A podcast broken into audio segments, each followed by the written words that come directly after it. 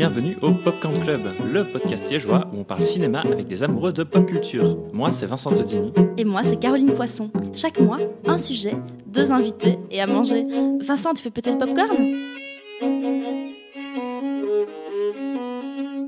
Eh bien, bonjour à tous euh, pour ce nouvel épisode du Popcorn Club. Euh, alors aujourd'hui, on va on va se faire peur. On va parler un petit peu de cauchemars, de voilà, de films un peu comme ça.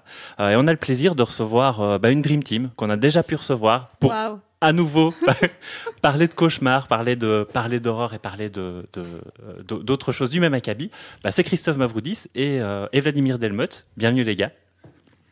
Je mange mon popcorn, mais j'essaie de faire du bruit un peu, un peu Vas-y, tu dramatique peux, tu là, peux. comme ça. Comme un- Je suis le seul à manger du popcorn aujourd'hui. Je tiens à Ouais, le dire. alors Voilà, ouais, ouais, parce que j'en ai marre de tousser, tout simplement.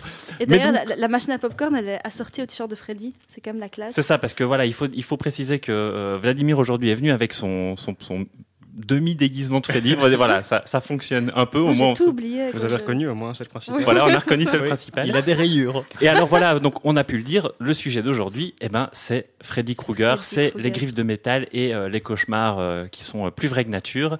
Euh, mais euh, j'en ai peut-être déjà trop dit, Caro. Ça parle de quoi en fait, Freddy? Oh, alors, Freddy, euh, Freddy, hmm, c'est pas le mec qui. Non, t'en fais. J'ai oublié. T'as oublié T'as pas passé Elle a une bonne oublié. nuit. Elle T'as a pas oublié. passé une bonne nuit. Voilà, Qu'est-ce qui exactement. s'est passé? T'as fait des cauchemars? Non, j'ai oublié que je devais préparer mon, mon intro. Euh, Eh ben c'est pas grave, on va rester là-dessus. Et alors, on va se tourner. Si, ça va pour toi, on va se tourner vers nos invités et on va demander. Ouais, on va- Je, je- ouais, je, suis- je suis censée faire une intro où je raconte n'importe quoi et j'ai oublié de la faire, mais je pense qu'on va même laisser ça dans le podcast. Oui, On- c'est parfait. On aime bien les erreurs. Voilà, exactement. Mirko ne coupe pas. Mirko ne coupe pas. Mirko et- ne coupe pas. Mais surtout que j'ai vraiment fait des cauchemars cette nuit affreux, horribles. En fait, j'ai rêvé que je me faisais tabasser dans la rue et j'ai. Et tu t'es réveillé avec des bleus. Non, non, j'ai boxé mon mec dans le lit toute la nuit. Après, j'ai foutu des coups de pied. Parce que je pensais qu'on m'attaquait et je l'ai frappé toute la nuit. Donc c'est lui qui s'est réveillé avec des bleus. Non, mais ça. Mirko, effectivement, ne le coupe pas. Comme ça, le monde le saura. Le monde le saura maintenant. Bon, Alors, de quoi ça parle, Freddy, les gars? Alors c'est comme ça qu'il refile la patate chaude en fait là maintenant. C'est oh non, prépare pas, j'ai tabassé mon mec pendant la nuit, donc maintenant tu racontes les griffes de la nuit. Merci bien, hein. merci pour le cadeau. hashtag MeToo, euh, retourner. Euh, mais oui, donc imaginez que vous faites un, euh, vous êtes en train de dormir et puis vous faites un affreux cauchemar. Un individu au, au visage cramé vous pourchasse, euh, tente de vous tuer, vous fait peur, euh, vous blesse et quand vous vous réveillez, vous constatez que la blessure est réelle. Donc que le cauchemar affecte réellement votre physique et peut vous mettre en danger. Eh ben, euh, Wes Craven a travaillé autour de cette idée-là euh, donc en 1984. On est si en je me 1984. trompe pas, donc pour réaliser ouais. la date de sortie de la nuit tout en créant un personnage iconique du cinéma d'horreur qui est Freddy Krueger. Et il n'y a pas de version française rigolote de Freddy Oui, malheureusement. pour ce, pour ce Ah, boogeyman, Fred- contrairement à Jackie et Michel dont Oui. on a déjà parlé précédemment. Voilà. Non, même on en parlé. Non, je pense que ça reste, reste, ça, ouais. euh, même en version française, ils l'ont pas appelé Frédéric Krueger ou un truc comme ça. Ah, ça aurait dans été rigolo. Dans le sixième, il l'appelle Frédéric Krueger. à un moment, Dans le sixième. Ah bah voilà. François, ce serait bien. François Krueger. François Griffouille. Et alors, euh, un- quelque chose que tu dis, donc effectivement, le ce premier film, euh, Les Griffes de la Nuit, donc titre français, euh, de Wes Craven qui sort en 1984. La particularité de Freddy aussi, c'est qu'il a fort infusé la pop culture, et notamment aussi parce qu'il a un look particulier. Là, je vais me tourner vers Vladimir qui a un petit peu, c'est un petit peu habillé de la sorte. Euh, donc Freddy est immédiatement reconnaissable parce qu'il y a deux, deux, trois éléments caractéristiques. Euh, ben, de tous les slashers en fait qui ont qui ont pullulé dans les années 70, 80 euh, dans le cinéma d'horreur, on a vraiment Freddy qui est peut-être le look le plus iconique avec le masque de Jason, de, Mhm. de Qu'on a Jason Voorhees qu'on a, a déjà évoqué. évoqué. Euh, donc il porte une espèce de pull à rayures un peu déchiré qui est vert et rouge. D'ailleurs le, le- le choix des couleurs c'est parce que Wes Craven euh, avait lu une fois qu'apparemment c'est les deux couleurs les plus agressives euh, mises ensemble pour l'œil humain. Euh, il porte un, petit- un petit chapeau Ouais. et le fameux gant dont on parlera peut-être après. Mais Le fameux gant. Un gant Voilà. avec des Que j'ai de oublié métal. de prendre pour vous faire peur aujourd'hui, mais je l'ai chez moi. Mais heureusement que Mirko, qu'il était J'ai pas à côté de Mirko avec, pendant la nuit parce que sinon il aurait dégusté. Et donc, voilà, et donc euh, voilà, dernier point, mais ça que Christophe avait évoqué, donc un, un personnage affreusement brûlé. Donc, film euh, qui sort en 1984, qui est un, un succès euh, de l'horreur à ce moment-là, et euh, euh, bah, qui, pour le coup, je m'étais dit, il faut absolument qu'on en parle, mais euh, a un casting un petit peu, enfin, il y a quelque chose de notable dans le casting du premier, c'est qu'en fait, c'est les débuts de Johnny Depp.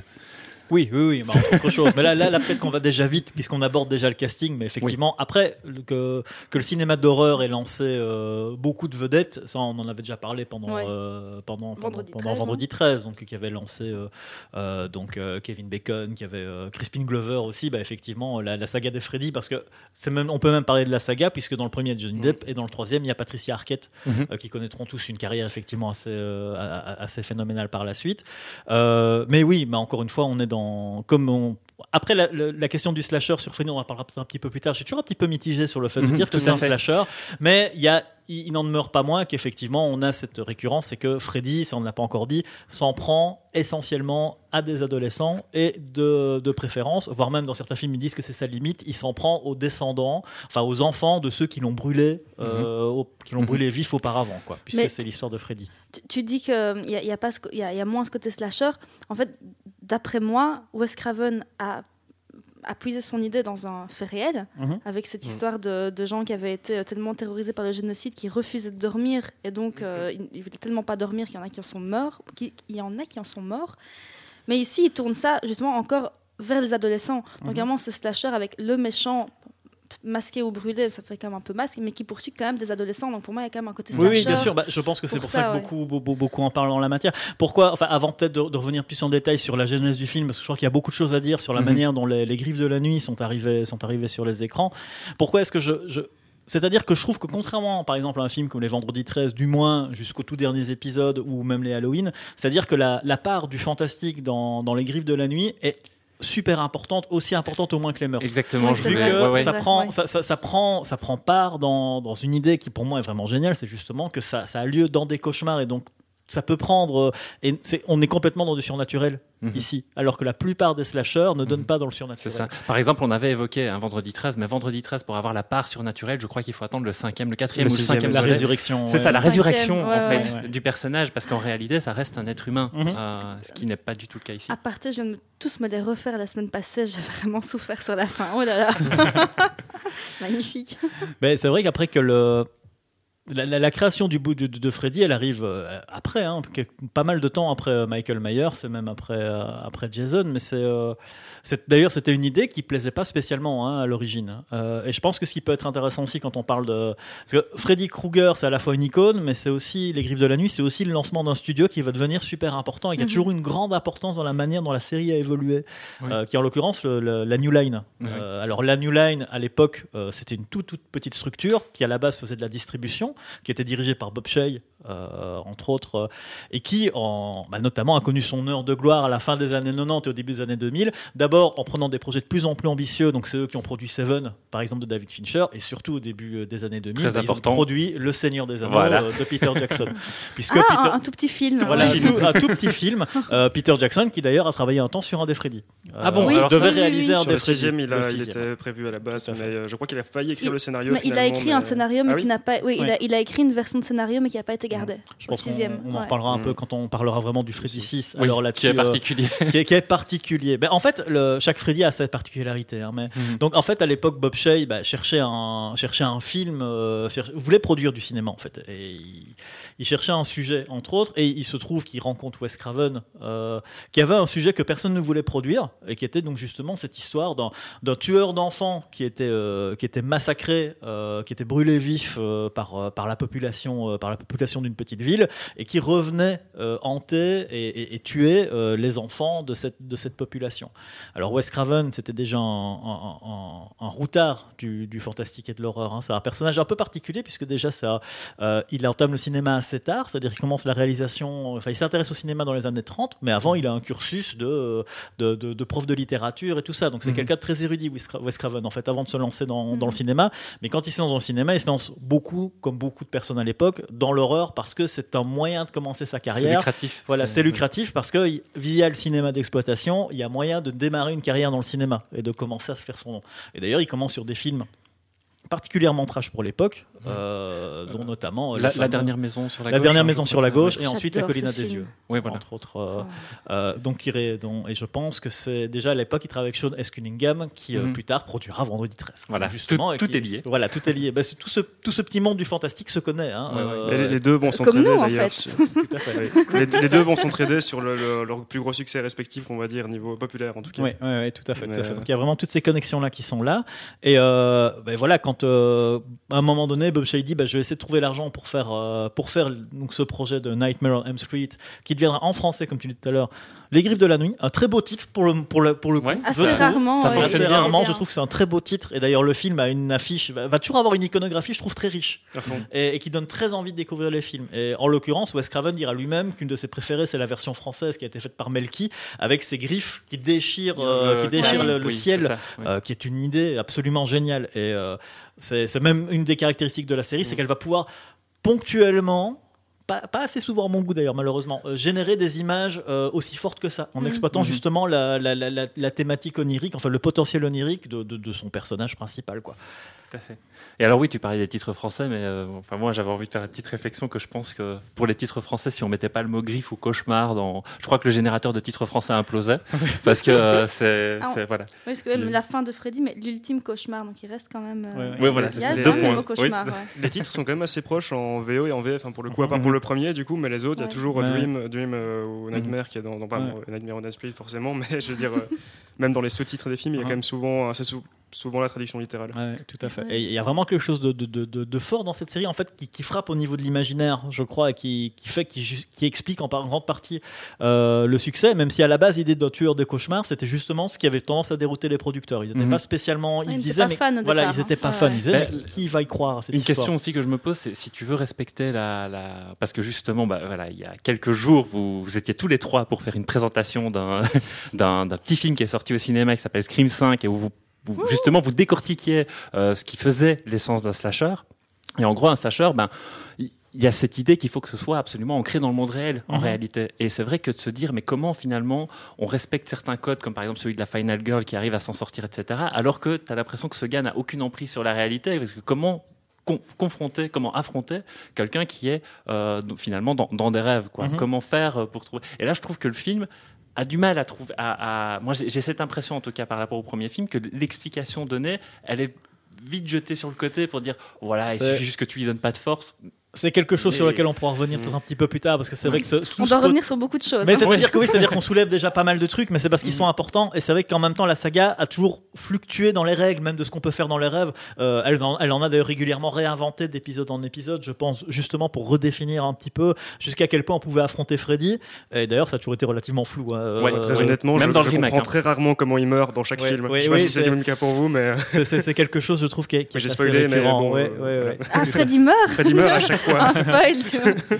Mais donc il y aura donc il y aura sept films dans enfin Mais- sept films Officiel. non Euh, voilà j'ai presque envie de dire il y aura six, Six films, films. puis un film méta Voilà. puis ensuite euh, Deux films étranges. deux films étranges, le crossover Freddy contre Jason et puis le remake effectivement euh, en, en- en 2010. Qui est rude. hein. Ouais. Ouais, ouais, on, en ce moment, je- j'ai pas beaucoup. Enfin, il y a des choses intéressantes à dire sur le remake, mais, Oui. mais pas forcément qu'on l'aime bien. Enfin, peut-être que Oui. d'autres personnes l'aiment autour On de cette ça, table. mais- Mais le, le- le remake, ils ont un peu repris cette idée que Freddy avait été un enfant maltraité, hein, si je ne me trompe pas. C'est non, ils ne le reprennent. Il y, y avait cette Il que, Au- que- pour le premier, mais qu'ils ont abandonné, et puis ils En l'ont- fait, ils, ils si on en parlait peut-être plus tard. Oui, oui, oui, oui, non, parce que c'est-à-dire- vraiment, oui, c'est oui, bien- c'est vrai qu'il y a trop. ouais. quelque chose qui est, qui que tu soulèves ici, il y a, il y a l'idée qui sera exploitée dans le remake que euh, Freddy était pédophile en fait, alors que euh, c'est un tueur d'enfants et Craven a hésité à un moment donné effectivement apparemment à lui donner au début. à lui cette idée que c'était un pédophile, mais ça a été, ça, a été, euh, ça a été retiré à mon sens à, à- bon escient. On en parlera encore plus tard. ça va, ça va faire beaucoup de choses. Mais ce qui, est- en fait, je pense que ça peut être intéressant de, de parler du ressenti, euh, moi que j'ai eu par rapport aux Griffes de la nuit, parce qu'à l'époque où le film est- a commencé à être distribué en VHS, euh, moi, je n'étais pas du tout féru de, de- de films fantastiques, et c'est vraiment euh, un des films qui m'a terrorisé. Mm, Euh, je trouve que cette idée de tuer dans les rêves est d'une euh, d'une puissance assez incroyable. Et en fait, à l'époque où le film, c'était à l'époque où le troisième allait sortir, donc il commençait à y avoir un afflux très populaire. Et j'avais un pote, donc on avait 10, 11 ans, qui était super fan de Freddy, qui voyait avec son grand frère. Et il voulait absolument me le montrer, il voulait absolument me le montrer, il voulait absolument me le montrer. On a commencé à regarder le film. et donc qui débute avec euh, notamment la présentation des personnages, mais il débute très in media res, on est directement dans un cauchemar. Euh, et on nous présente donc les personnages de, de- de Tina, de Nancy et de le- le- le- leur petit copain. Et très vite, au bout de 15 minutes, il y a un des personnages qui est présenté qui meurt dans des circonstances absolument Ah, épouvantables, dans Ouais. une scène incroyable. Incroyable. Dans la exactement. chambre. Dans une scène, voilà, le, meurtre de Tina, elle meurt. Donc Voilà. Freddy On s'en est en prend- 84. on est en 84, donc Freddy s'en prend directement à elle dans ses cauchemars et passe vraiment à l'action. Et on voit euh, les conséquences dans le monde réel de ce qui se passe dans le cauchemar. Donc on voit le corps de Tina qui vole, qui se fait euh, éventrer, du sang qui gicle dans, Gicle tous les dans sens. tous les sens. J'ai été, Finit au plafond, etc. été épouvanté comme jamais. Euh, je pense d'ailleurs que c'est après une des caractéristiques qu'on peut voir dans Craven, c'est-à-dire que dans tous ses films, il y a quand même souvent, il n'a pas peur d'y aller au niveau de la violence, euh, de la représentation de la violence et du sang. Euh, et c'est quelque chose, jusque dans les Scream, hein, Oui, bien sûr. jusque Mhm. dans le, le premier notamment, il, y- il y- il y va Il y fort. va, quoi. hein. Et là, il n'hésite pas à mettre le, le maximum dans ce premier meurtre, et je pense que ça, ça fait. T'as as vraiment peur que ça se reproduise. Moi, en tant que gamin, j'ai dit tu coupes ça tout de suite. Euh, j'ai plus revu le film avant, je pense, facilement mes 16 ans. Euh, là-dessus. Et il y a toujours quelque chose qui m'habite quand je revois la scène. Il y a quelque chose de cette peur ressentie quand j'étais enfant qui revient. Et il y a le deuxième film qui possède aussi une, une scène qui m'a terrorisé mais dont on parlera On plus tard. euh, qui est en fait c'est-à-dire que je suis curieux de savoir ça pour le sans deuxième. être, parce que- euh, sans être trop, euh, sans être hyper attaché à la saga, ça reste une des, une des séries qui a au moins deux scènes qui m'ont vraiment foutu la trouille Ouais, et c'est pas courant aussi. Mais euh, je trouve- moi, la- le, le premier, je l'avais découvert, je devais avoir bah, 11-12 ans aussi, j'avais été loué en vidéoclub, euh, quand ça existe encore. Mais il- pareil, en fait, moi j'avais en tête cette idée que bon, c'est un des premiers films d'horreur que je voyais après euh, Scream et La Mouche, et euh, je me disais, ouais, mais le premier est forcément plus soft que les autres en fait, parce que les autres ont l'air tellement de dire à chaque fois ça va être pire, ça va être pire. Quand tu regardes sur les jaquettes, quand t'es gamin, tu comprends pas trop. Et euh, en fait, du coup, t'as as, vraiment ce truc où, pareil, le, meurtre de Tinab, moi, euh, un cauchemar, enfin, sans mauvais jeu de mots, un énorme cauchemar. La main qui sort de la baignoire aussi, un- et ouais. quand il essaie de sortir du Mhm. mur, mais ça, on en parlera après. Ce qu'on Mais vous avez, vu le, jour. vous avez vu le making-of de. Enfin, j'ai j'ai cette chance énorme d'avoir tous les DVD de, Mhm. de tous les making-of de chaque film. Et le, la façon dont ils ont tourné cette scène avec Tina, Ouais. Ouais. incroyable. Ouais. Tu te dis, t'es en Alors, 84, quoi. Exactement, c'était pour ça que je voulais rappeler la, la date, c'est qu'il y a des effets spéciaux que je trouve vraiment Mais exceptionnels dingue, quoi, dans ce dingue. premier Ah. film. Elle n'a pas pris un coup de vieux cette scène. C'est incroyable. Et, et même en, vo- en connaissant le dispositif, donc l'idée c'était c'était une pièce qui était montée, et qui Dingue. tournoyait, on faisait tourner la pièce, on faisait tourner la pièce. C'est que le moment où Tina décolle des draps et, et, et virevolte comme ça, j'arrive toujours pas à comprendre comment, Comment ils ont fait font, pour que ça donne exactement. comme ça. Dans le plan, tu vois même son, son compagnon qui est toujours droit Ouais, dans ouais. le cadre. En fait, moi, c'est un truc quand même toujours maintenant. Je me dis, mais waouh. C'est vraiment d'une ingéniosité totale, d'autant que le budget a été très difficile à monter, Ouais, que ouais. euh, le tournage, l'é- l'équipe a dû tourner une première semaine sans budget, euh, enfin Mm. travailler une première semaine sans budget parce qu'une partie du financement a été 15, perdue. 15 jours finalement. Voilà, et finalement ils ont dû retrouver tout ça. Enfin, ça a été très complexe, à tel point même que le premier jour de répétition, Wes Craven n'est pas venu parce que son agent lui avait dit il n'y a pas d'argent donc tu n'y vas pas. Ah ouais, Euh, donc, euh, et, et en fait, après, sur tout le film, c'est assez marrant parce que le film fonctionne super bien. Et après, d'ailleurs, euh, euh, New Line a pu utiliser son passif de, de distributeur pour faire en sorte que le film fonctionne très bien parce qu'ils ont eu beaucoup de mal à le distribuer après. Euh, mais tu peux sentir que d'emblée, il y a à la fois Wes Craven qui a des choses à défendre, mais il y a aussi le producteur Bob Shea qui a une idée très précise, visiblement, du potentiel de, de- de ce qu'il veut faire avec le film. Quoi. Mhm. Et il y a toujours eu entre les deux, euh, notamment sur le premier film, une espèce de, de bataille qui était presque une bataille d'ego et de propriété sur euh, qu'est-ce À qu'on qui va est le film. à, à qui Ouais. est le film, euh, à tel point que euh, on peut voir d'ailleurs, tu parles des, des documentaires qui ont été faits sur la série, c'est le nom de Bob Shea revient hyper régulièrement. Ouais, ouais, il, y a, il y a ouais. très peu de films, voilà ouais. sur tous les films. Il joue même dans un film dont on parlera Oui, plus oui, tard. oui, oui, oui, t'as parlé du côté méta, Oui. vous savez tous de qui il s'agit déjà. C'est même assez rare, je trouve, un, un producteur comme ça. Enfin, je connais assez peu de producteurs où je peux citer leur nom comme ça directement. Et Bob Shea, Mhm. pourtant, c'est un que je, Harvey je je- non Oui, non, ouais, ouais. oui, le, le- la star du. ouais, bon, euh, on va en parler. Mais euh, le, le- bah, Bob Shea, justement, c'est un peu ce truc où c'est un des rares producteurs dont j'ai entendu parler, vraiment ultra impliqué sur la saga. Mais bah, il y a eu l'histoire du premier où, effectivement, on savait pas si ça allait être un succès, où il y a eu un Mhm. petit conflit d'ego sur le tournage. Mais par la suite, on a l'impression plutôt que c'est plutôt bonne ambiance à ce niveau-là. Enfin, vraiment producteur impliqué art- artistiquement dans le projet, quoi. Ben, je crois qu'il a vraiment un intérêt à ce que le film se, se- se fasse et Mm. fonctionne aussi bien que possible. Mais il, Euh, a, il avait pris un gros risque, hein, je crois, à l'époque en oui. plus. hein, Ah qu'il oui, tout il à a fait. failli, Ben, euh, il jouait tout. il Il, jouait tout. disait euh, si, si ça marche pas, euh, New Line c'est fini, fini, quoi. quoi. Ouais, New ouais. Line c'est fini. Donc il y avait vraiment de gros enjeux qui, qui pesaient sur le film. Euh, et, et je pense qu'il y, a- il y a vraiment une, quelque chose qui se produit autour du film qui est effectivement de l'ordre de ces petits miracles qui fait que euh, il y a quelque chose qui imprime automatiquement le spectateur quand il le voit. Presque au-delà peut-être des qualités réelles du film qui sont là. hein. Je veux dire, le, Mhm. le- le- le- je pense que le premier reste un des, euh, un des Oui, sommets que- de la Mm. série en la matière.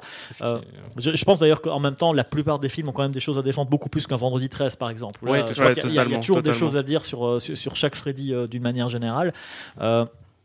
Mais celui, ceci dit, pour euh, on- le, le- le film en lui-même a vraiment, euh, a vraiment des images qui sont super fortes. Euh, Il y a une image que j'adore aussi, dont tu, tu parlais, Vladimir, qui est celle du, du moment où tu as, Freddy qui a l'air de vouloir sortir du mur Mhm. au-dessus de Nancy quand elle dort. Exactement, ça aussi. Et, et Dieu sait que je ouais. pense que ça va inspirer Peter Jackson sur Ouais, The Frighteners, fond, carrément. euh, qui va directement s'en ressortir. Et le film est, est- est plein de ce genre d'images, ou aussi évidemment cette image super freudienne au possible, où tu as le gant qui sort de la baignoire Exactement. entre les jambes de Ça, Nancy. du, pour moi, c'est du- vraiment du pur génie. Du Voilà, pur génie d'avoir pensé à ça. Quoi. Mais Mais c'est il un- il Qui sont d'ailleurs. Ouais, vas-y. Non, enfin, prie. ah, pardon.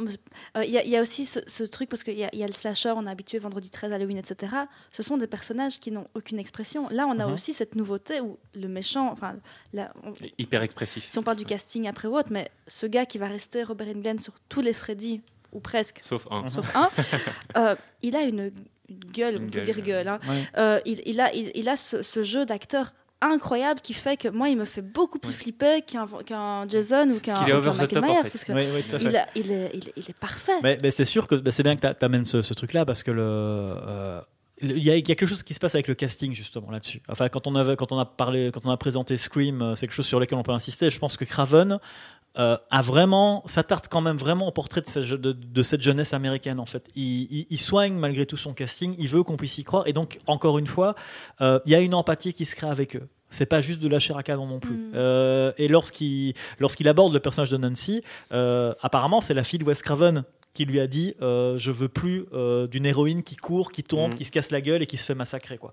Et donc ça a amené effectivement à, à- à- à faire d'une fi- une final girl beaucoup, beaucoup plus combative. C'est-à-dire qu'à un moment elle prend les devants, elle prépare sa défense, elle va même jusqu'à Oui. préparer des pièges. était pas mal hein, ça. en défense. mais, euh, bon. Mais elle était, elle était malgré tout sur la fuite. Alors que là, Ouais, on a un personnage ouais. qui même Qui y va, agresse le personnage. Oui, elle, décide de s'en prendre à. Freddy. Je vais te ramener. Et on Je va l'avais regardé donc avec ma compagne pour, pour préparer cette émission et la sé- à chaque fois dans la séquence du premier Freddy, je dis ah là on arrive dans Seul à la maison, euh, dans euh, Home Alone. En Oui. fait, c'est la séquence Home Alone en fait que j'ai Oui, parce c'est- qu'elle prépare ses C'est la pièges. C'est exactement ça en fait. Elle fait des boom, je t'attrape, j'aime bien aussi dire euh, là- là- là-dessus. Mais pour revenir sur Robert Englund, effectivement, c'est un- à la base, souvent quand tu prends des personnages comme ça, euh, comme ils sont masqués ou déguisés, tu dis que t'as pas besoin d'un acteur, donc tu C'est prends ça. plutôt un cascadeur. Exactement. Et, et là, ils vont effectivement passer un casting. euh, pour Au départ, trouver- c'est pas lui qui était prévu. Euh, hein, bah, pas du tout un personnage. Ouais. Ouais. mais il pas du tout un personnage comme ça, Wes Craven, parce que Robert Englund est beaucoup peut-être un peu plus rigolard, un peu plus euh, Mhm. actif. Là où il imaginait, d'ailleurs peut-être, euh, on en reparlera peut-être après dans les origines de Oui. Freddy, parce que là on s'éparpille Mhm. Il beaucoup. Revient, c'est qu'à la base, il, euh, Wes Craven imaginait plutôt un personnage assez âgé, barbu, euh, pour plusieurs raisons. Euh, donc c'est en voyant euh, Robert Englund jouer qu'il s'est dit ah mais euh, écoute ça, ça- finalement bah, ton, ton jeu me plaît beaucoup beaucoup donc il était pris hein, bah, assez vite. Euh, d'ailleurs qu'il était quand même jeune en fait au final par rapport à, à- à- Robert Englund était non seulement jeune, mais en plus à l'époque, il avait une véritable popularité grâce à la série TV, T- T- TV, TV V, justement. TVV, la série TV V, où il incarnait un personnage positif qui était Willy, qui était le gentil extraterrestre. Nous, à l'époque, on le connaissait pour ça. Moi, quand j'ai appris qu'il était un personnage de film d'horreur, j'avais presque l'impression que c'était déloyal. Alors que Ouais. quand, quand tu sais qu'après, il a, il a plus, c'est un de ces acteurs qui a été prisonnier de son rôle. Hein. On l'a Ouais, plus ouais. rappelé que pour des petits Mhm. caméos dans les films d'horreur pas Tout très bien branlés. Ouais. euh, il, a aussi, il a aussi réalisé un film d'ailleurs, c'est important Oui, à dire. Oui, oui, et il en- mais en même temps, il a toujours joué de ce statut-là. Et Robert Englund, je pense, a vraiment pris à bras le corps le personnage Mhm. de Freddy. Et Dieu sait qu'il l'a interprété, euh, mais presque jusqu'à sa, propre caricature, en fait. Euh, on sent qu'il a joué à un moment donné le jeu du, du croque-mitaine populaire après l'avoir incarné dans le premier film, le deuxième et le troisième, je veux dire, de manière très, euh, très premier degré en Mhm. fait. Dans le premier, Freddy, alors oui, il balance quelques bons mots, mais c'est avant tout c'est un danger. Mais après sa popularité grandissant, il va de plus en plus devenir un croque-mitaine un peu marrant. Euh, ça. que tout le monde connaît Mhm. et euh, dont on qu'on aimerait bien Mais montrer à des gosses aussi. D'ailleurs, euh, moi je trouve que c'est un, un, un de ces films où, même en le découvrant avec le recul, même en l'ayant découvert gamin, bon, je savais forcément euh, que voilà, Freddy tuait dans les rêves, etc. Et à quoi il ressemblait. Et c'est un de ces films où je me dis, j'adorais le découvrir comme en 84, sans rien savoir, et voir ce personnage arriver d'un coup, euh, bah, qui, qui sort de sa main de la baignoire ou des choses comme ça. Mhm. Je me dis, qu'est-ce que ça devait être en 84 quand on n'avait aucune idée de qui c'était ou quoi. Ça. Et comme, bah, comme euh, pour euh, Jason, quand on avait parlé sur Vendredi 13, c'est un authentique personnage de cinéma. Il n'y a pas de, de- de Freddy qui existait dans la littérature ou quoi avant. Mhm, mhm. Euh, et donc, bah, donc le personnage est peut-être un des personnages les plus connus de l'histoire du cinéma. Je pense même ma mère, qui est pas du tout dans les films d'horreur, connaissait euh, Freddy, etc.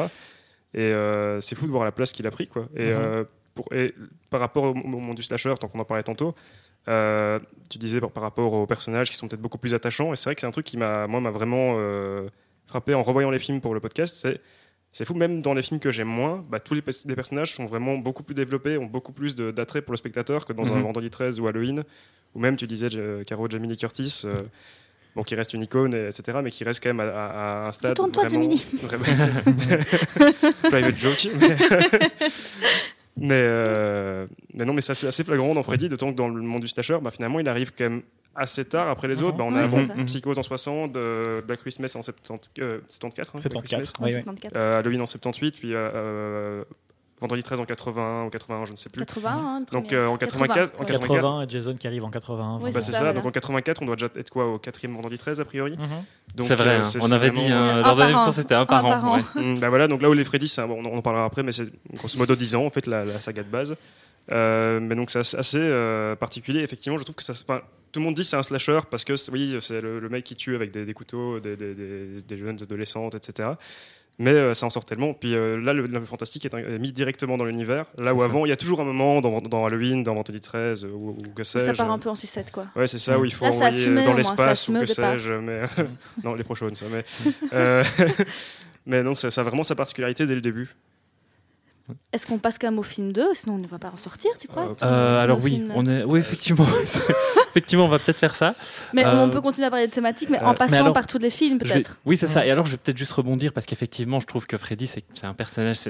c'est- comme tu le dis, hein, il y a un côté iconique hein, derrière ce personnage-là. Et je me demande aussi si c'est pas parce que, euh, bah, déjà, comme on l'a dit, il est immédiatement identifiable, ça oui, mais surtout, il a été énormément cité, j'ai l'impression, dans la culture populaire par d'autres choses. Euh, Moi, il y a sur- surtout un truc là qui me vient en tête parce que c'est c'est vraiment une série que j'aime beaucoup. C'est dans Rick et Morty. Il y a un épisode spécial Oui, qui parodie à la fois Inception et à la fois Freddy. Parce qu'en fait, quand ils arrivent tout en bas des, des, amour, strates de rêve, oui. en fait, ils sont bloqués dans le monde de Freddy. Sauf que voilà, c'est pas exactement le même Freddy, mais si vous connaissez pas, si pour les deux du fond qui connaissent pas, s'il vous plaît, allez regarder, vous verrez. j'ai un fan de. Rick et Morty à la maison Oui. qui me montre ça, et celui-là, je, je dis, ah oui, c'est Euh, il est cool. bien. Peut-être deux petites anecdotes sur le premier avant de passer aux deux. Juste, euh, enfin, une qu'on dit très, très, très peu souvent. Est-ce que vous avez vu le film Dreamscape par hasard, sorti en 84 aussi euh, C'est un a film de SF avec. Dennis Quaid et euh, l'épouse de Spielberg, j'ai oublié son nom. Kate Euh, Capshaw. Capshaw. Et que ça a été un film en fait justement quand voilà quand, quand il a proposé son scénario euh, Wes Craven donc on a dit effectivement oui mais les rêves ça va faire peur à personne et en fait surtout c'est parce qu'on savait qu'il y avait un film euh, bah, d'ailleurs je crois qu'il est produit aussi par la New Line si je me trompe pas Pas bien.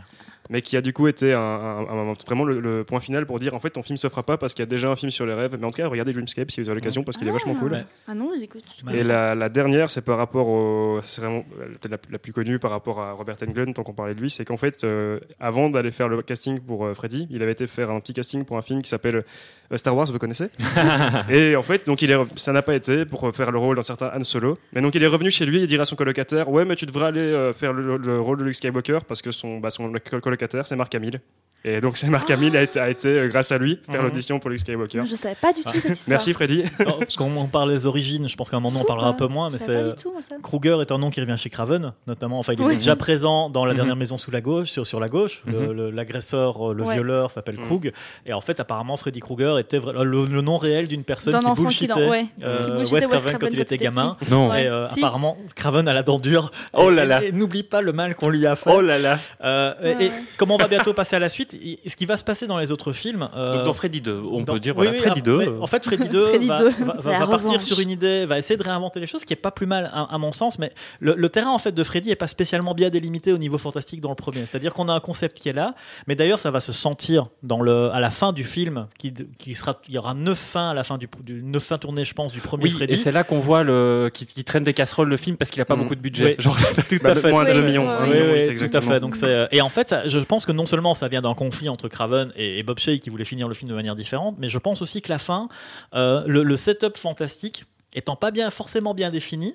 Euh, on ne sait pas non plus vraiment comment en finir avec Freddy, et ce sera quelque chose de récurrent dans chaque film. Vrai. Donc, euh, dans, Mais celui-là, je trouve que particulièrement, ça fait vraiment tâche sur le film que je trouve pas- Oui. quasiment parfait, sauf la toute fin. Bon, la Tout mort de fait. Freddy qui est un peu Mhm. bas, et la toute fin qui a effectivement, Ouais. il y a eu 9 fins la, la- mort de euh, Freddy, euh, ce qui est assez marrant, je trouve qu'il y a presque une similitude avec la, la manière dont Stephen King va gérer le personnage de Gripsou, le clown dans Ah ça. oui, C'est-à-dire que j'ai oui. toujours vu une espèce de correspondance entre Gripsou qui en même temps prend la forme de tes pires, de ce qui te fait peur, donc souvent la forme d'un cauchemar, et le fait que pour l'affronter, tu vas utiliser les ressources de ta propre imagination pour, euh, euh, pour contrer, pour Ouais, contrer la mal, créature. Euh, Peut-être qu'en 84 c'était un truc où euh, oui, enfin maintenant, maintenant aujourd'hui c'est un cliché de faire oui en fait si je ne fais pas attention à toi tu n'existes pas. Mais Oui, peut-être oui. qu'à l'époque c'était quelque chose d'un peu plus.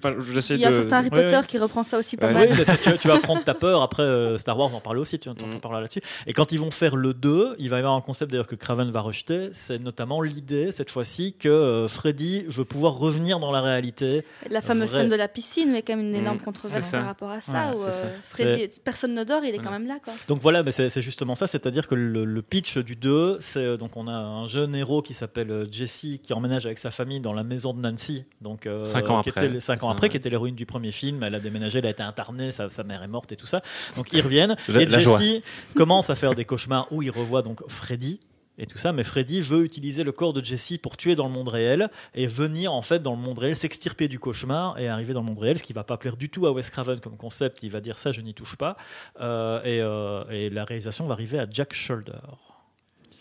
C'est ça. Et on a failli perdre Robert Englund parce qu'au départ, il ne voulait pas le faire. Il trouvait que le salaire n'était pas assez haut et il ne voulait pas lâcher. Et finalement, on a dit OK, OK, on va te payer plus cher. Il est revenu. Mhm. On a failli euh, le perdre sur le deuxième. Enfin, je dis on, c'est pas, je papote, hein, mais on a failli euh, perdre cet acteur euh, fou. En fait, c'est bizarre avec le soleil, je ne vois plus du tout tes Ah oui, expressions. Ah oui c'est passé sur toi maintenant. Oui, ça y est, je ne vois plus rien. Mais, euh, Et alors, donc, euh, la particularité de cette euh, revanche de Freddy, c'est la revanche de Freddy en 1985. Donc, à, à nouveau, là, on est sur un, un rythme de production. Un an Ah bah, après. les qu'on Freddy, connaît ça un va peu, être hein. quasiment un, C'est un- ça. un- un par an, quasiment. Ouais, quasiment. un C'est ça. par an tous Comme- les deux ans. Donc, comme on avait pu dire, c'est là aussi qu'on va, on va pas pouvoir s'en empêcher de faire des petits euh, liens avec Vendredi 13, mais on est à peu près dans le même genre de, de logique de production, hein, en tout cas euh, pour les films. Euh, alors, la revanche de Freddy, ça prend pas du, ça reprend pas du tout. Donc, des membres du casting original, si ce n'est bah, évidemment Robert Englund, comme tu l'as dit. Et alors, le truc qui me, qui me plaît beaucoup, moi, avec ce, ce deuxième volet, c'est qu'il y a un, un sous-texte homo. Il y a un sous-texte homo qui est fort, fort présent, comme ça, Ouais, fort oui, prégnant. Euh, avec mes potes, on aime bien dire que c'est du crypto-gay. Oui, Voilà, oui, c'est oui, du, crypto-gay. Euh, t'avais déjà pu, tu- je crois que tu m'en avais déjà parlé euh, en off il y, a, il y a longtemps. Je crois qu'on on avait évoqué des films comme Top Gun ou Commando, et il y avait aussi, bah, alors ce voilà, ce Freddy 2. ouais. Mais apparemment, de ce que j'ai lu, le scénariste aurait mis sous-texte, mais que le réel ne s'en rendait pas vraiment Alors, compte au départ. euh, il l'a- il l'a renié pendant des années. En fait, ça, le hein. scénariste, c'est- c'est genre, je crois, un peu avant les années 2010 qu'il a finalement avoué que euh, Freddy était pour lui en fait une, une, une métaphore de l'homosexualité de Jesse dans le film. euh. Parce que, ouais. C'est- c'est- en fait, tout le film est bourré de symboles comme ça. Déjà, le, le Mm. personnage principal, on lui a dit. Pourtant, là, c'est le réalisateur qui lui a donné cette consigne c'est tu vas être un, un Scream Queen version Mm. garson. Oui, mais c'est ça qu'il dit. Version c'est mâle. le Et c'est fir- même peut-être même le seul encore aujourd'hui. hein, Ouais, ouais, on va tout dire. à fait. Donc, First c'est-à-dire qu'il made est, scream, voilà, j'adore il, hurle tout le temps. euh, il est, euh, euh, mais par contre, le- effectivement, enfin, le- la question du contexte mort, enfin, c'est marrant de se dire qu'il ait pu avoir un doute là-dessus quand tu revois le film avec cet éclairage-là. Enfin, au-delà du fait, effectivement, que tu as des dialogues du genre euh, Jesse qui dit, je sens qu'il y a quelqu'un qui a envie d'entrer en moi, euh, et tout ça. Ça ne marche pas trop avec les ça, filles. euh, voilà, ça, ça, c'est, euh, il, est, il est constamment torse nu, couvert de sueur. avec euh, son pote qui font des, des, des pompes dans la des pelouse. pompes, euh, ils, se, ils se baissent leur futal quand ils se battent Ouais. euh, dans, prof de- dans la poussière. Et il y a ce fameux prof. Le Je prof laisse parler gym, du prof de gym, euh, Vlad. Bah, C'est-à-dire que, alors, est-ce que je ne sais plus par contre si c'est dans un cauchemar ou dans la réalité, mais en gros, Jesse se retrouve finalement. Il a, il a quelques soucis avec son prof de gym qui, qui n'arrive pas à le blairer, mais qu'il se retrouve finalement à- dans une espèce de boîte. euh, Oui, bah, dans un rêve. C'est dans, Ah, un rêve ça. Ouais, ouais. dans, un- dans une boîte gay euh, plutôt typée cuir. Euh, et il croise son prof de gym, du coup, bah, habillé en, voilà, en tenue que je vous laisse un peu imaginer, un peu à la Hellra- enfin, pas Hellraiser, mais bon, vous voyez ce que je veux dire. Euh, pour finir, bah, le prof, bah, il dit t'as rien à faire là, donc on va, tu vas aller faire des tours de, de- du, du, du, Du terrain. du terrain, terrain. du terrain de la salle de, de gym de l'école pendant, pendant deux heures pendant la nuit. Euh, pour finalement une scène de meurtre euh, que je ne sais pas comment décrire, à vrai dire. Bah écoute, il lui, il lui fouette les fesses avec un Oui, essuie. voilà, il lui fouette les fesses avec un un truc assez fou. Donc il y a déjà euh, Jesse effectivement qui doit prendre sa douche après tout ça, mais c'est pas présenté comme un cauchemar hein, tout ça. C'est Mais vraiment. c'est ça que moi j'avais un doute. Non, que- non, c'est- il Ah se oui. retrouve dans une espèce de crise de somnambulisme. Il Oui, arrive dans ça, une boîte, c'est C'est euh, ça, dans une boîte, chaque fois, il est un peu à côté de ses pompes. dans une boîte SM euh, comme ça où il croise son prof qui est en cuir. Il est techniquement en train de dormir. Il y, a- une scène assez effectivement incroyable. Je ne sais même. En fait, c'est toujours marrant de se dire, mais comment est-ce que tu penses une scène pareille? Et comment tu la traduis avec toute une équipe à un moment donné, Mhm. puisque tu as le, t'as le prof euh, pendant que Jesse prend sa douche, euh, qui prépare son prochain sévice. Enfin, je sais pas ce qui se passe. Puis il se fait attacher par des cordes à sauter qui le traînent jusque dans les douches. Il est soulevé par les cordes à sauter, donc il se retrouve dans une position euh, comme ça, très prédisposée à se faire fesser. Et puis il y a tous ses vêtements qui, qui, sont arrachés, donc il se retrouve cul à l'air. Il y a des serviettes qui se mettent à voler dans les douches pour lui fouetter les fesses. Et puis il y a Jesse qui regarde tout ça tout nu.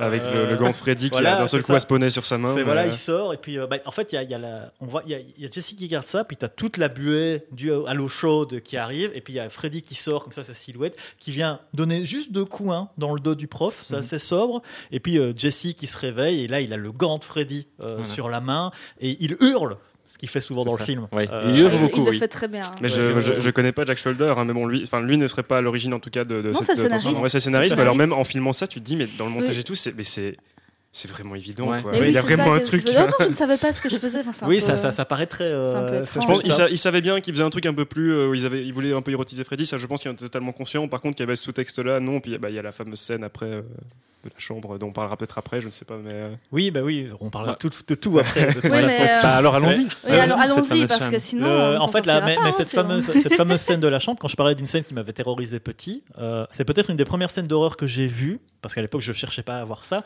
Et en fait, il y avait des extraits du film qui avaient été diffusés sur la Une, enfin sur ce qui était la, la RTB à l'époque, euh, dans l'émission Faucon. Et la scène en question, c'était celle où il y a Jesse, justement, qui à un moment donné panique parce qu'il sait que Freddy peut sortir de lui à tout moment et essayer de tuer les gens quand les gens dorment autour de lui.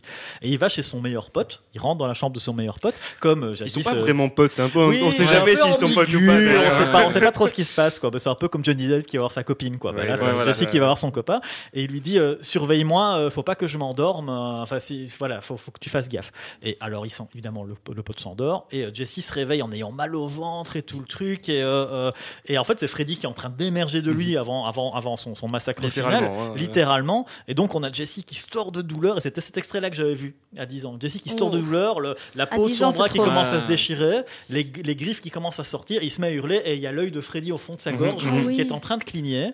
Oh. Et euh, la suite de la scène dans le film, mais que j'avais pas vu, on voit effectivement le- la tête de Freddy qui se dessine Ouais. hors de Et qui son déchire ventre. littéralement. Et puis voilà, Jessie. il déchire Jessie littéralement. Il Ça reste une scène ouais. que je trouve super belle. Et super belle, pourquoi? Bien. Parce que ça, c'est un truc. je- euh, Est-ce qu'on a vraiment. euh, ouais, enfin, si, je l'avais un petit peu mentionné, mais en fait, je trouve que c'est un truc qui habite tous les films. Mais vraiment, tous les films, c'est une direction artistique qui est tout Incroyable. le temps au top. Mhm. Tout le temps au top.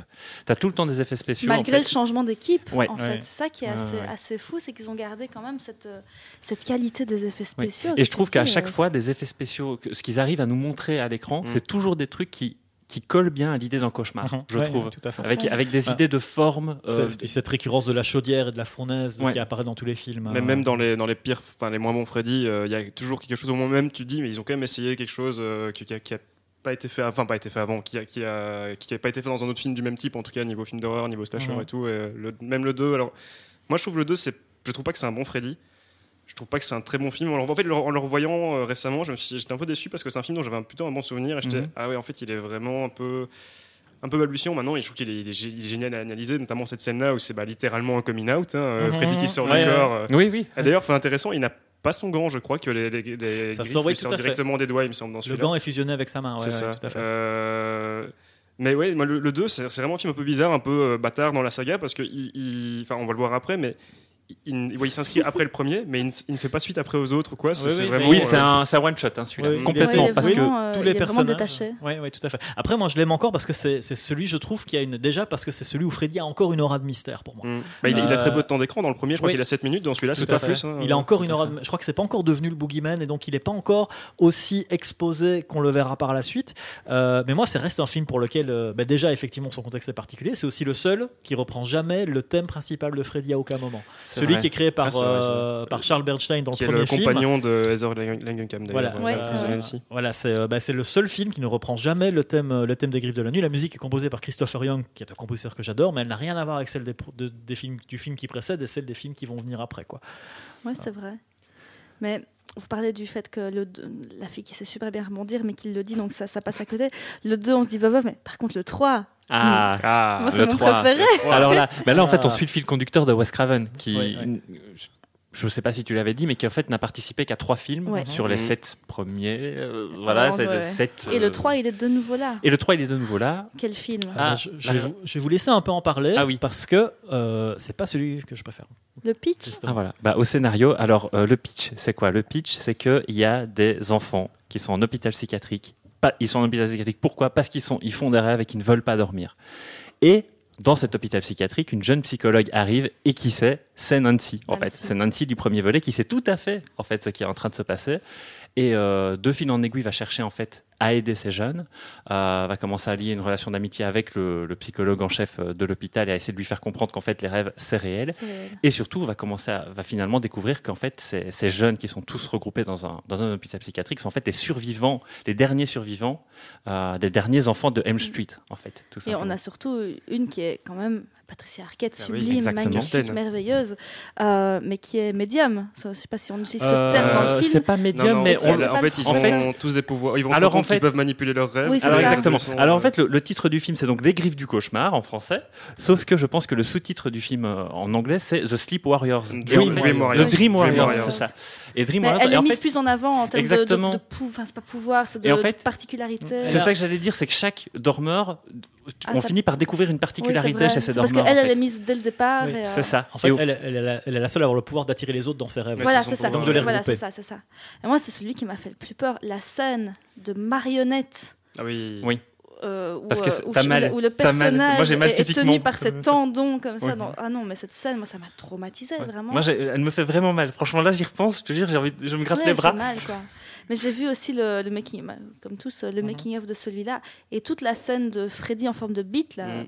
merveilleux. En fait, au départ, il ne voulait pas du tout que ça. ait Je peux dire beat, Oui, oui, non bien sûr. Euh, Ouais, on Oui. peut- bah, tu l'as dit de toute façon, donc. petit- euh, un petit, un petit contexte pour la scène quand même. Donc on a le Oui. personnage de Patricia Arquette qui fait un cauchemar. En fait, elle voit un gigantesque Freddy qui jaillit bah, avec une forme de serpent, mais euh, gigantesque et qui essaie de l'avaler. Mais c'est vrai que la tête de, de, de- de Freddy sur le corps de gigantesque serpent, Ça couleur fait- chair. Exactement. Et, Mais- euh, je, je voyais dans le docu qu'en fait, au départ, ils voulaient faire un serpent. Ils se sont rendus compte que ça ressemblait plus à un sexe masculin. Donc, ils ont essayé de faire un peu un truc. Ils se sont dit, bah, soit on fait quelque chose, soit on enlève la scène. Ils se sont dit, mais si on enlève la scène, c'est un peu dommage. Donc, ils ont essayé de faire un genre de slime comme ça dessus. Mais c'est au dernier moment en plus. c'est quand même pas hyper, hyper convaincant. Tu vois quand même très, très fort un sexe masculin. Quoi. Euh, Mais bon, mais en fait, la, la- la- grave. la nuance, c'est qu'il voulait effectivement en fait, qu'il y ait, qu'il y ait en fait cet aspect un peu phallique dans le personnage. De toute façon, tu peux pas faire autrement avec un Oui, Là, comme ouais, ça. je pense que- Mais sans que ce soit Mec, trop euh, obvious. Mais il y avait parce que peut-être ouais. pour recontextualiser le film, il est réalisé par Chuck Russell. Chuck Russell, il est quand même un, J'allais y venir. un réalisateur. Je le laisse peut-être en parler. Ouais. Non, non, vas-y. Ah, vas-y. parce qu'il a un réalisateur bah, qui est peut-être pas le plus grand, le réalisateur le plus connu du monde, mais qui a quand même signé euh, The Blob, The Mask. Exactement. Euh, Exactement. The The Blob, le remake de 88, hein, pas celui Oui. avec Steve McQueen. Euh, et du coup, on est dans En un film de qui peut matière, être un peu. Il y a- il y, a de quoi faire. Il est écrit aussi par Frank Darabont en partie, par Wes Craven qui revient dans, la saga, qui produit aussi le film. D'ailleurs, on est quand même dans un film où on sent que. bah, ok, bon, bah, le, le 2 a mieux marché que le premier, euh, mais pas euh, de manière non plus dithyrambique. Là où en fait le troisième, on est quand même sur un budget qui est de 4 millions, là où le premier était 1,8 million. Donc on a quand même doublé le budget si on compare avec, Vendredi 13 par exemple, où Vendredi 13 c'est vraiment presque une saga qui s'auto-finance à chaque fois vu qu'on n'est pas dans un truc qui rembourse, qui, qui- gagne à fond. Et là, on se dit le troisième, bah, ça va être beaucoup plus un événement. Et euh, d'où le fait qu'il y a vraiment un niveau bah, effets spéciaux, comme tu as dit, il y a- il y a- il y a- ils appellent Kevin Feige, je crois, euh, Kevin Feige, Feige, je ne sais plus son nom. Je sais plus moi. Le, mec qui a fait les, les effets spéciaux sur euh, Terminator, ce qui n'est pas rien. Pas mal. Et euh, mais donc tout ce que je voulais dire avec Chuck Russell, notamment, bah, c'est un réalisateur, si vous avez vu donc, ses films, c'est un, un personnage un peu foufou et qui voulait justement ce côté phallique dans le serpent, sauf que même pour lui, de ce qu'ils ont dit, euh, c'est que le, vraiment le, fait, le serpent était beaucoup trop, euh, oui, beaucoup trop, vraiment. L'idée était là, mais il voulait pas que ce soit tellement ça, obvious. quoi, ça. Non, non, mais c'est ça, c'est que je ne voulais pas dire qu'il ne voulait pas du tout que ça ait cette forme, mais il voulait pas que ce soit aussi, aussi fort en fait. Et puis ils se sont dit, ouh là, c'est peut-être un peu limite, est-ce que ça va Mhm. passer ou quoi, mais bon, voilà, Ah, tout, tout le monde le voit, hein, c'est pas, c'est pas Mhm. vraiment. Ouais, pour, pour moi, quand je l'ai vu la première fois, je trouve que c'est vraiment celui qui, qui, par contre, prend une orientation beaucoup plus euh, horreur pop. Ouais, Euh, C'est-à-dire que quoi, très vite, voilà, dans les couleurs, et puis le visage de Freddy est dévoilé très très vite en full Ouais. light, ce qui, était, ce qui arrivait quasiment jamais dans les films précédents. Et c'est aussi celui où ils vont utiliser le potentiel des rêves, euh, mais de manière de plus en plus euh, euh, presque grand guignolesque. Mhm. J'ai envie de dire, avec un Freddy qui devient très métamorphe, euh, Ouais. qui prend la, bah, notamment qui s'intègre à une télévision là, dans, Mhm, une scène, dans une scène assez célèbre. Euh, Il y a le fait aussi qu'il y avait un plan qui a été coupé quand il, quand il y a une infirmière notamment qui intervient dans le rêve dans des jeunes et en fait il y avait un plan qui, a, qui a beaucoup circulé à l'époque où on voyait une femme seins nue avec la tête de Freddy donc Ah Freddy oui. commence vraiment à devenir le- très métamorphe Le petit Vladimir de 12-13 ans s'en rappelle. le Et alors, c'est très années 80 aussi. Ouais. hein, la, scène très, de, ouais. avec la, la, la- fille qui essaie de, de se battre contre ses addictions à la drogue et tout Oui. ça. Cette scène, t'as l'impression d'être dans un décor en carton de- Mhm. du club Dorothée années 80. Mhm. comme ça, c'est un peu, même, euh, même le- la forme qu'ils prennent quand ils deviennent des guerriers des rêves c'est toujours quelque chose moi qui m'a sortie. En fait, Mais ça, film. ça, ça a mal vieilli en fait, Ouais. je trouve. Ouais. C'est vrai que ça Même fait si trop j'adore le film, c'est. Fait- très, ouais, années Euh, 80. Celui- qui se transforme en magicien, c'est vraiment. Exactement, c'est à celui-là qu'on pense tout de Ouais, suite. ouais. hein. Vraiment, C'est-. Et en même temps, j'adore le Et puis même la, Freddy 3. la fameuse addict avec sa crête, comme ça, qui Mhm. devient un peu punk. Pour l'anecdote, il y, a un roman de Graham Masterton qui est sorti en 86, donc un an avant, qui s'appelait euh, Les Guerriers de la Nuit. Euh, donc Masterton, euh, qui n'a pas forcément la popularité dans Stephen King, mais qui était très connu à l'époque. Il avait notamment écrit un film qui s'appelait Le Manitou, dont on a tiré une adaptation avec Tony Curtis dans les années 70. Et c'est un auteur écossais. Et dans Les Guerriers de la Nuit, on a des créatures qui attaquent pendant vos cauchemars. Et il y a un groupe de jeunes qui découvrent qu'une fois qu'ils sont plongés dans le cauchemar, ils peuvent développer un pouvoir qui leur permet d'affronter ces créatures.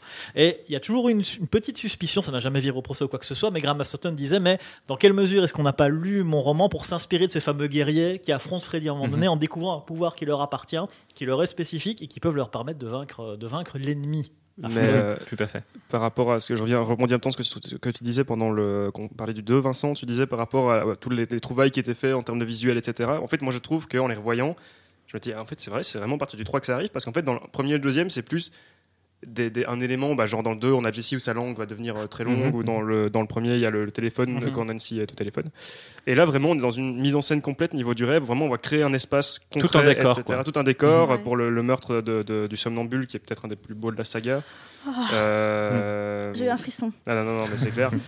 Euh, et vraiment, aussi, bah, d'ailleurs, parce que c'est pas tellement le cas dans les autres, mine de rien, c'est que là, on est vraiment dans un truc où Freddy va s'attaquer euh, par rapport aux peurs de chaque personnage, spécifiquement, notamment dans, la- dans les, les combats contre les Dream Warriors à la fin. Oui, c'est beaucoup plus, beaucoup plus assumé. En fait, ils ont, voilà. je trouve que ça, on en parlera quand on arrivera au 4, euh, mais c'est beaucoup plus. Euh, enfin, On il peut aller au il com- 4, il tu vois, vu le commence, timing, on peut- on peut aller vers le Je crois 4, qu'il y avait hein. encore un truc à dire sur le 3, mais j'ai Bah, il y a cette idée qu'en fait, il, il- il- t'as l'impression qu'il est plus dans la tête des jeunes, beaucoup plus à partir du 3 que dans les deux premiers, où il dit en fait, je te connais, je sais ce qui te fait peur, et c'est là-dessus que je travaille. Ouais. C'est- Oui, je vais ça, appuyer là où les- ça fait mal. Dans les deux premiers, c'était plus. euh, t'es un, t'es Je vais un te tuer, simplement. c'est- plutôt random effectivement. Mais c'est celui aussi qui commence vraiment à installer le Freddy comme personnage grand guignolesque. Mhm. Même quand on parle de ses origines, on dit c'est pas juste non seulement il est déjà, enfin il tue des gamins, c'est déjà suffisant, mais en plus c'est le fils De d'une 100 nonne- psychopathes. d'une nonne qui a été violée par 100 Ouais, psychopathes exactement. parce qu'on l'avait enfermé au début des vacances. Alors C'est faut ça. quand même le faire. hein. Enfermer une nonne avec 100 psychopathes avant de partir en Et vacances. alors, Dans le et alors, ils le définissent comme étant le fils de 100 psychopathes, Oui. qui est déjà Ah oui, une très euh, mauvaise façon de comprendre la biologie. Et une très mauvaise façon de commencer la vie aussi. Exactement. Peut-être euh, deux choses à placer aussi sur le 3, c'est que bah, vous parliez de la maman de Freddy qui a été abusée sexuellement, euh, qui a donné naissance, à Freddy, c'est que du coup on a quand même l'apparition aussi d'Amanda Kruger, qui est donc la maman de Freddy, qui est une, une nonne qui vient s'adresser à un des, des médecins de, de l'asile, Oui. Mhm. Euh, et qui, qui- elle a l'air un peu fantomatique comme ça, on ne sait jamais si elle Mhm. est vraiment là. Elle est un peu freaky. Hein. Ouais, c'est ça, c'est un peu euh, bon, c'est un peu Batman. Elle arrive, elle disparaît. euh, bon, ça, je sais pas si s'il l'avait vu venir à l'époque. Bon, bref. Euh, mais euh, donc, et on se rend compte qu'à la fin, en fait, cette nonne, c'est donc c'était le- une espèce de fantôme, de manifestation de, Donc de la mère de Freddy. la mère de Freddy. Mhm. Euh, et peut-être moi un dernier euh, élément que j'ai en voyant le 3 qui m'avait marqué, c'est en fait moi je, dans le premier il y avait bah, la scène moi, où, il- où Freddy euh, essaie de, de franchir le mur là, au tout début la, la première Mhm. Euh, où qui sort de la main de la baignoire et tout. Mhm, mhm. Je trouve qu'on retrouve un peu ça dans le 3, moi un truc qui me faisait très très peur, c'est ce côté de, en fait, Freddy, il, il essaye vraiment de rentrer dans notre réalité. En fait, cette, cette idée qu'en fait tous les, les murs sont pliables, tous les, toute la Mhm. matière Oui. en fait essaie de de, de, de- de revenir vers nous et c'est quelque chose moi qui me faisait très peur dans le premier qu'on retrouve encore un peu dans celui-là et pour moi c'est ce qui me fait un, rend un peu triste dans la saga Freddy même si par le 6 euh, il y en a aucun que j'aime vraiment pas mais que on perd vraiment ce côté de vraiment Freddy qui, qui essaie de rentrer dans la réalité ou vraiment quelque chose que notamment dans le premier, je me dis, mais waouh, dans le, dans le cadre, euh, tu as toujours l'impression qu'il est quelque part. Et comme tu disais, d'ailleurs, Christophe, on en Mhm. parlait l'autre jour, c'est. Il y a toujours, on ne sent jamais vraiment la transition rêve-réalité. C'est Ouais, ouais, que plus, Craven, euh, Ouais. Et c'est une des règles des films, hein, C'est une, règle que Craven voulait, c'était qu'on sente pas le passage euh, du, du, du réel au rêve en fait. C'est vrai que ça s'est maintenu. Ce qui fonctionne Et très très bien dans la scène de hy- hypnose entre guillemets avec les billes là. Oui, ça oui. fonctionne extrêmement bien dans cette Et, scène. et ça, je vais dire, c'est peut-être un des seuls éléments qui est parfaitement respecté, même jusque dans le remake, pour le coup, euh, Ouais. où systématiquement il y a. Ouais. euh, Sauf il y a la piscine idée. dans le Ah, dans le remake, Ouais. on en parlera. Ah, Euh, ok, ouais, très bien, très bien. Ou alors les transitions sont suffisamment. pas comme- Dans le 3, il y a justement un truc où on a le personnage de Kirsten, donc euh, Patricia Arquette, qui est dans un, dans un divan, qui à un moment juste se lève. Et donc il y a une- il y, a une Mhm. espèce de mise en scène où on t'indique le truc, mais pas des. Enfin, on en parlera. On parlera Ouais. Allons-y, la prochaine fois on fait un épisode du Popcorn juste- Club par Ah oui, film. hein, c'est ça. que- C'est ça. Bon, on a encore un peu de on va temps, avoir un peu de moins de a- choses au fur et à mesure. C'est ça. Et en fait, justement, une petite réflexion que je voulais faire par rapport à cette fin de 3, c'est que, en fait, je suis pas forcément complètement d'accord avec le fait qu'on n'explique pas toujours comment on arrive à le vaincre. c'est Parce celui, qu'en fait, j'allais le dire, c'est celui qui est mieux arrive- construit en la matière. il est mieux construit la matière parce que là, on arrive en fait à, bien expliquer Ouais, c'est que, en vrai. fait, il faut enterrer Freddy. Si on enterre les restes de Freddy, Freddy ne sait plus faire de mal. Donc là, il y a une règle. On dit si on la respecte, c'est bon et c'est bon. Donc là, je me dis, je suis prêt à le croire. Par contre, il y a un truc qu'on explique j'ai l'impression quasiment jamais dans les Freddy, c'est comment il revient. Ça, on n'explique jamais, jamais. C'est juste Freddy est là, ferme ta gueule. On est dans les années 80, on n'a pas besoin de s'embarrasser du reste. Si on arrive dans les années 80 et qu'on passe au 4 du coup, parce que effectivement, je n'ai jamais 4. compris le quatrième en Le la cauchemar matière. de Freddy. C'est-à-dire que alors oui, il est encore un peu près présent. Le cauchemar de Freddy, Le cauchemar par. Rémi Harlin, dont euh, Attention, très- Vladimir parler de Rémi Ouais. Harlin. Je ouais. qu'il a des choses à dire, non? Ah, moi, j'ai des choses à dire. Bah, J'ai quelque Vincent- chose- j'ai quelques trucs à dire, mais. Vincent dira des choses. C'est-à-dire qu'effectivement, on a les survivants du film précédent qui sont encore là. Euh, Il y a un changement de casting parce que Patricia Arquette Il ne revient plus là, pas ouais. On ne euh, pas pour le venir, coup. ouais. Mais Et- Larry Fishburne, d'ailleurs, on l'avait pas dit. dans Oui, il y a la Fishburne dans le troisième, oui, qu'il ne revient pas.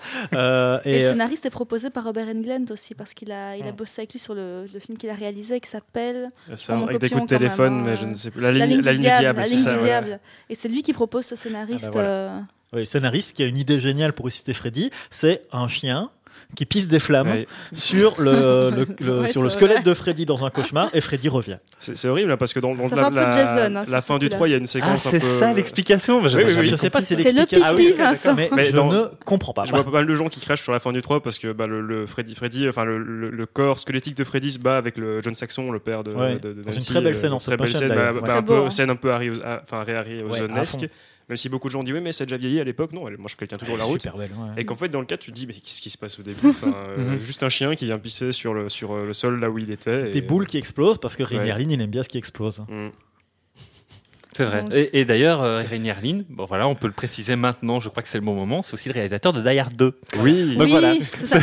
Vincent m'en a déjà En parlant d'explosion Et de, et de Cliffhanger et Peur Bleu aussi. Et de Peur Bleu, Oh, exact. et de, Peur et de bleue, Lille le tellement pirate bien. qui a Ah oui, fait hein. couler un studio. Et, Ah, euh, ok. Ça, je- voilà.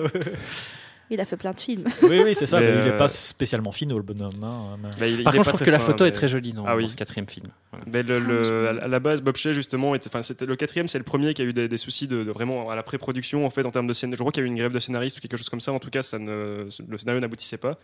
Et ils ont vraiment pris euh, Rainier qui s'était présenté un peu euh, comme ça. Alors, selon Bob Shea, c'est parce qu'il faisait 1m95 et qu'il avait l'air d'une bonne carrure. Fait bon, bah voilà, on va le prendre pour ça. Euh, mais ça a été vraiment une vraie bataille entre eux, une vraie bataille d'ego pour le coup à ce niveau-là.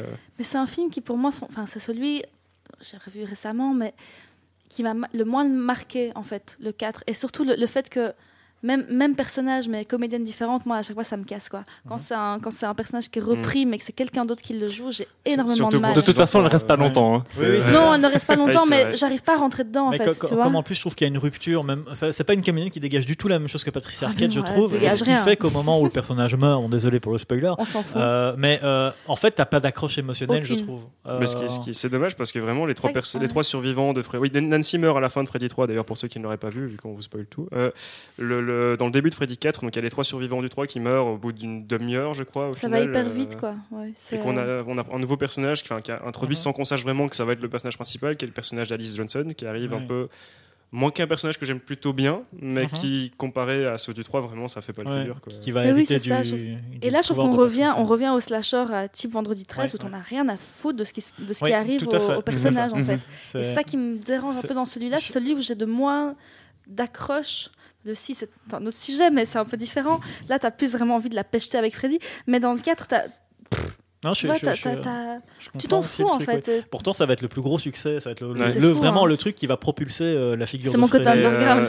dans, euh, dans, dans, dans- dans vraiment le, le- le top de la pop culture. Et c'est le moment en même temps aussi, je- c'est plus ou moins la période où la série TV se met en place aussi. Euh, c'est après le 3, en fait. Alors ça, Ouais, je vais vous laisser en parler parce que je ne sais Euh, absolument pas ce qu'est ce mais truc je pense que étrange. la- L'arrivée de la série TV, donc les cauchemars de Freddy, qui fera 44 épisodes et qui durera deux ans, et le passage vraiment très pop du, de l'épisode 4, je pense que ça montre à quel point Freddy en fait est vraiment rentré à ce moment-là dans la culture populaire et il faut que ça puisse plaire à un maximum de personnes, je crois. Mais le, le, le- le 3 déjà en fait avait, avait carto- cartonné vraiment c'est le premier Freddy qui avait bah, enfin, c'est ce qu'ils espéraient d'Eric le 3 qui a vraiment dépassé toutes les, es- toutes les attentes ce qui fait qu'en fait le 4 on passe quand même un budget de 13 millions quoi donc presque 10 millions en plus que celui d'avant Ouais. Euh, ce qui est euh, Mais ouais. du jamais vu dans la saga donc qui, qui marchera encore mieux D'ailleurs, je crois que ça reste à part le remake le, le- même, enfin en dollar ajusté c'est non même en dollar ajusté c'est pas celui qui, qui a fait le plus d'argent mais dans la saga de base c'est celui qui a le Ouais, mieux ouais, marché Tout à fait.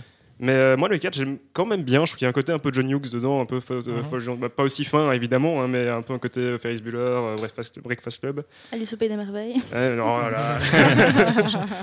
mais euh, je trouve que le 4, c'est vraiment celui par contre qui a la, la mort de Freddy la plus satisfaisante. Je ne sais pas si vous êtes Je d'accord. me souviens avec plus. Attends, Alors, comment il meurt dans, dans le dans une 4 église. Alors, euh, ce qui se passe en fait, c'est oui, parce qu'on parlait du personnage d'Alice. euh, Kirsten, donc la, la survivante du 3, en mourant, donne son pouvoir à Alice Ah oui, oui, ça, de, oui, oui, de- ok. de- de ramener des gens dans, son, dans ses rêves. Ouais, ça, oui.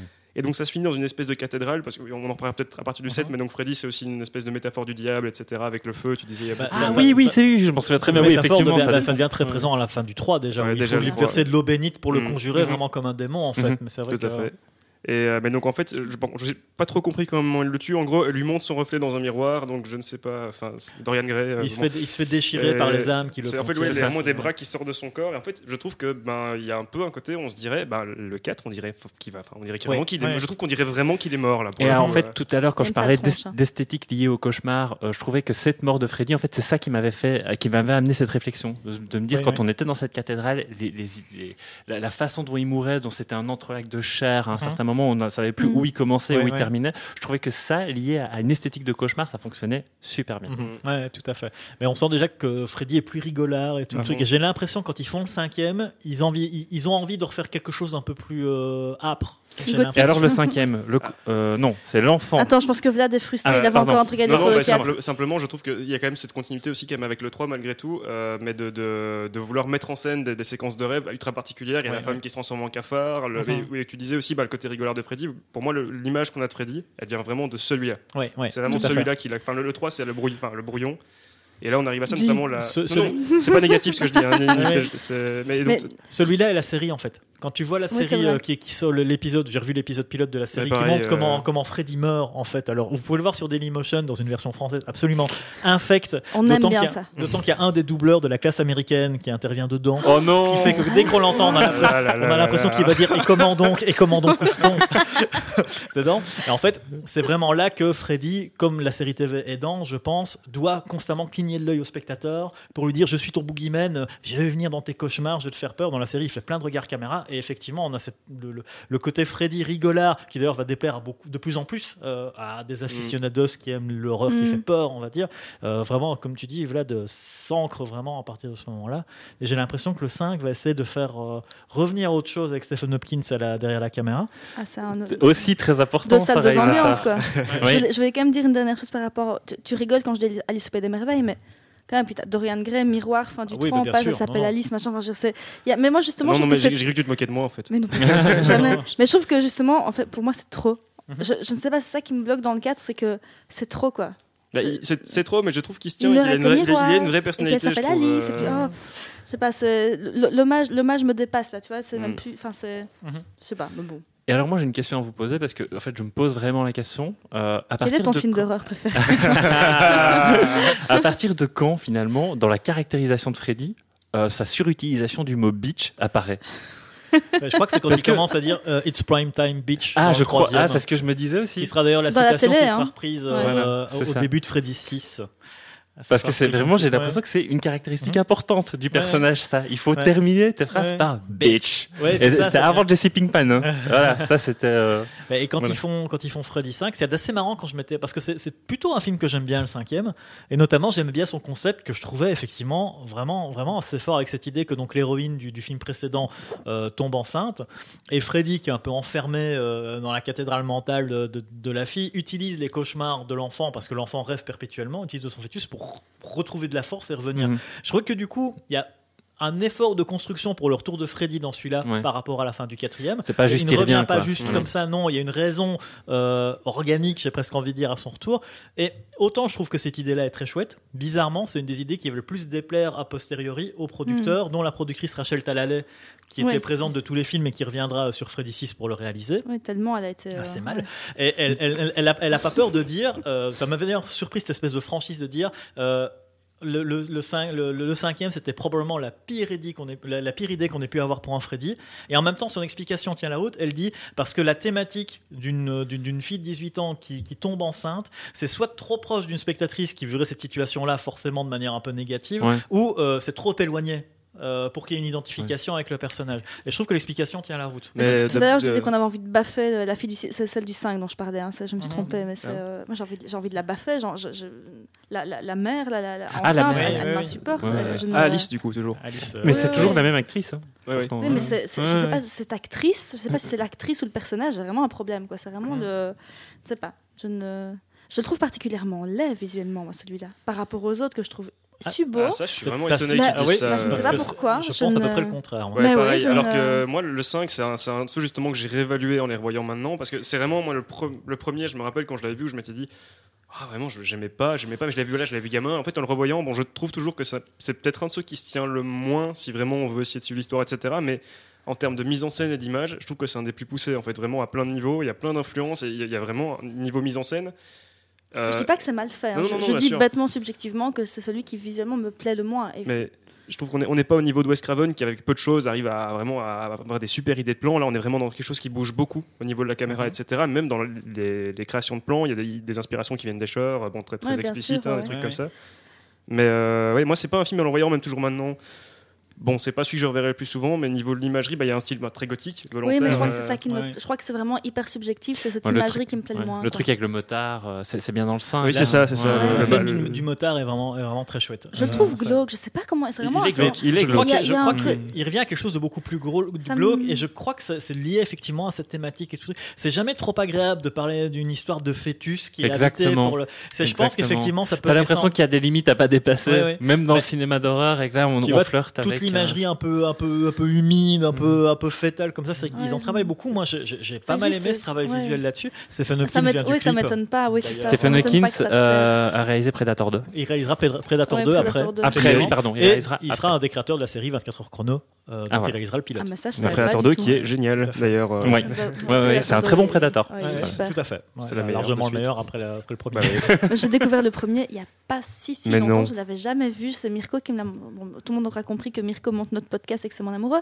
Mais il m'a montré Predator 2 il y a genre. euh, 4 ans Mhm. Euh, Predator 1, pardon, je l'avais jamais vu. Il y, a- il y a des trucs comme ça auxquels tu, tu passes à côté. Et j'ai kiffé Ah ouais, Predator. Et le 2 encore T'as plus, pas une j'avoue. gueule de porte. et le 2 qui est donc est réalisé par ce bon vieux Stephen Stephen Hawking, donc euh, réalisateur de L'Enfant du cauchemar. Et Voilà. c'est c'est vraiment lui, hein, je crois, qui a mis cette. je- alors, je ne sais, je suis pas certain, mais je crois qu'il était concept designer avant, un peu comme James Cameron, Mhm. du coup, et que Oui, du coup, c'est c'est vraiment vrai. lui qui a mis cette imagerie sur le film.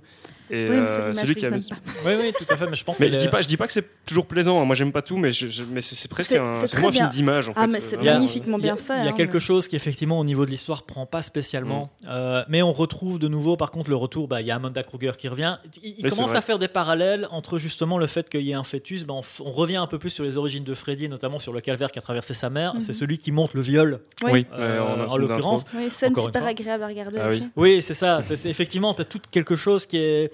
C'est c'est jamais très agréable d'arriver sur ces thématiques-là. On est parfois, euh, voilà, dès que tu mets du viol ou des trucs ainsi, que tu t'attends, Mhm. dès que tu commences à le montrer ou tu prends le Ouais. risque. Euh, c'est un des films où on voit Robert Englund à, à visage découvert d'ailleurs. Hein. il joue un, des psychopathe, pères en euh, fait. Enfin, c'est le père. quoi, psychopathes, voilà, un des 100 psychopathes. La scène est complètement grotesque, mais je trouve qu'elle fonctionne parce qu'elle est justement complètement outrée.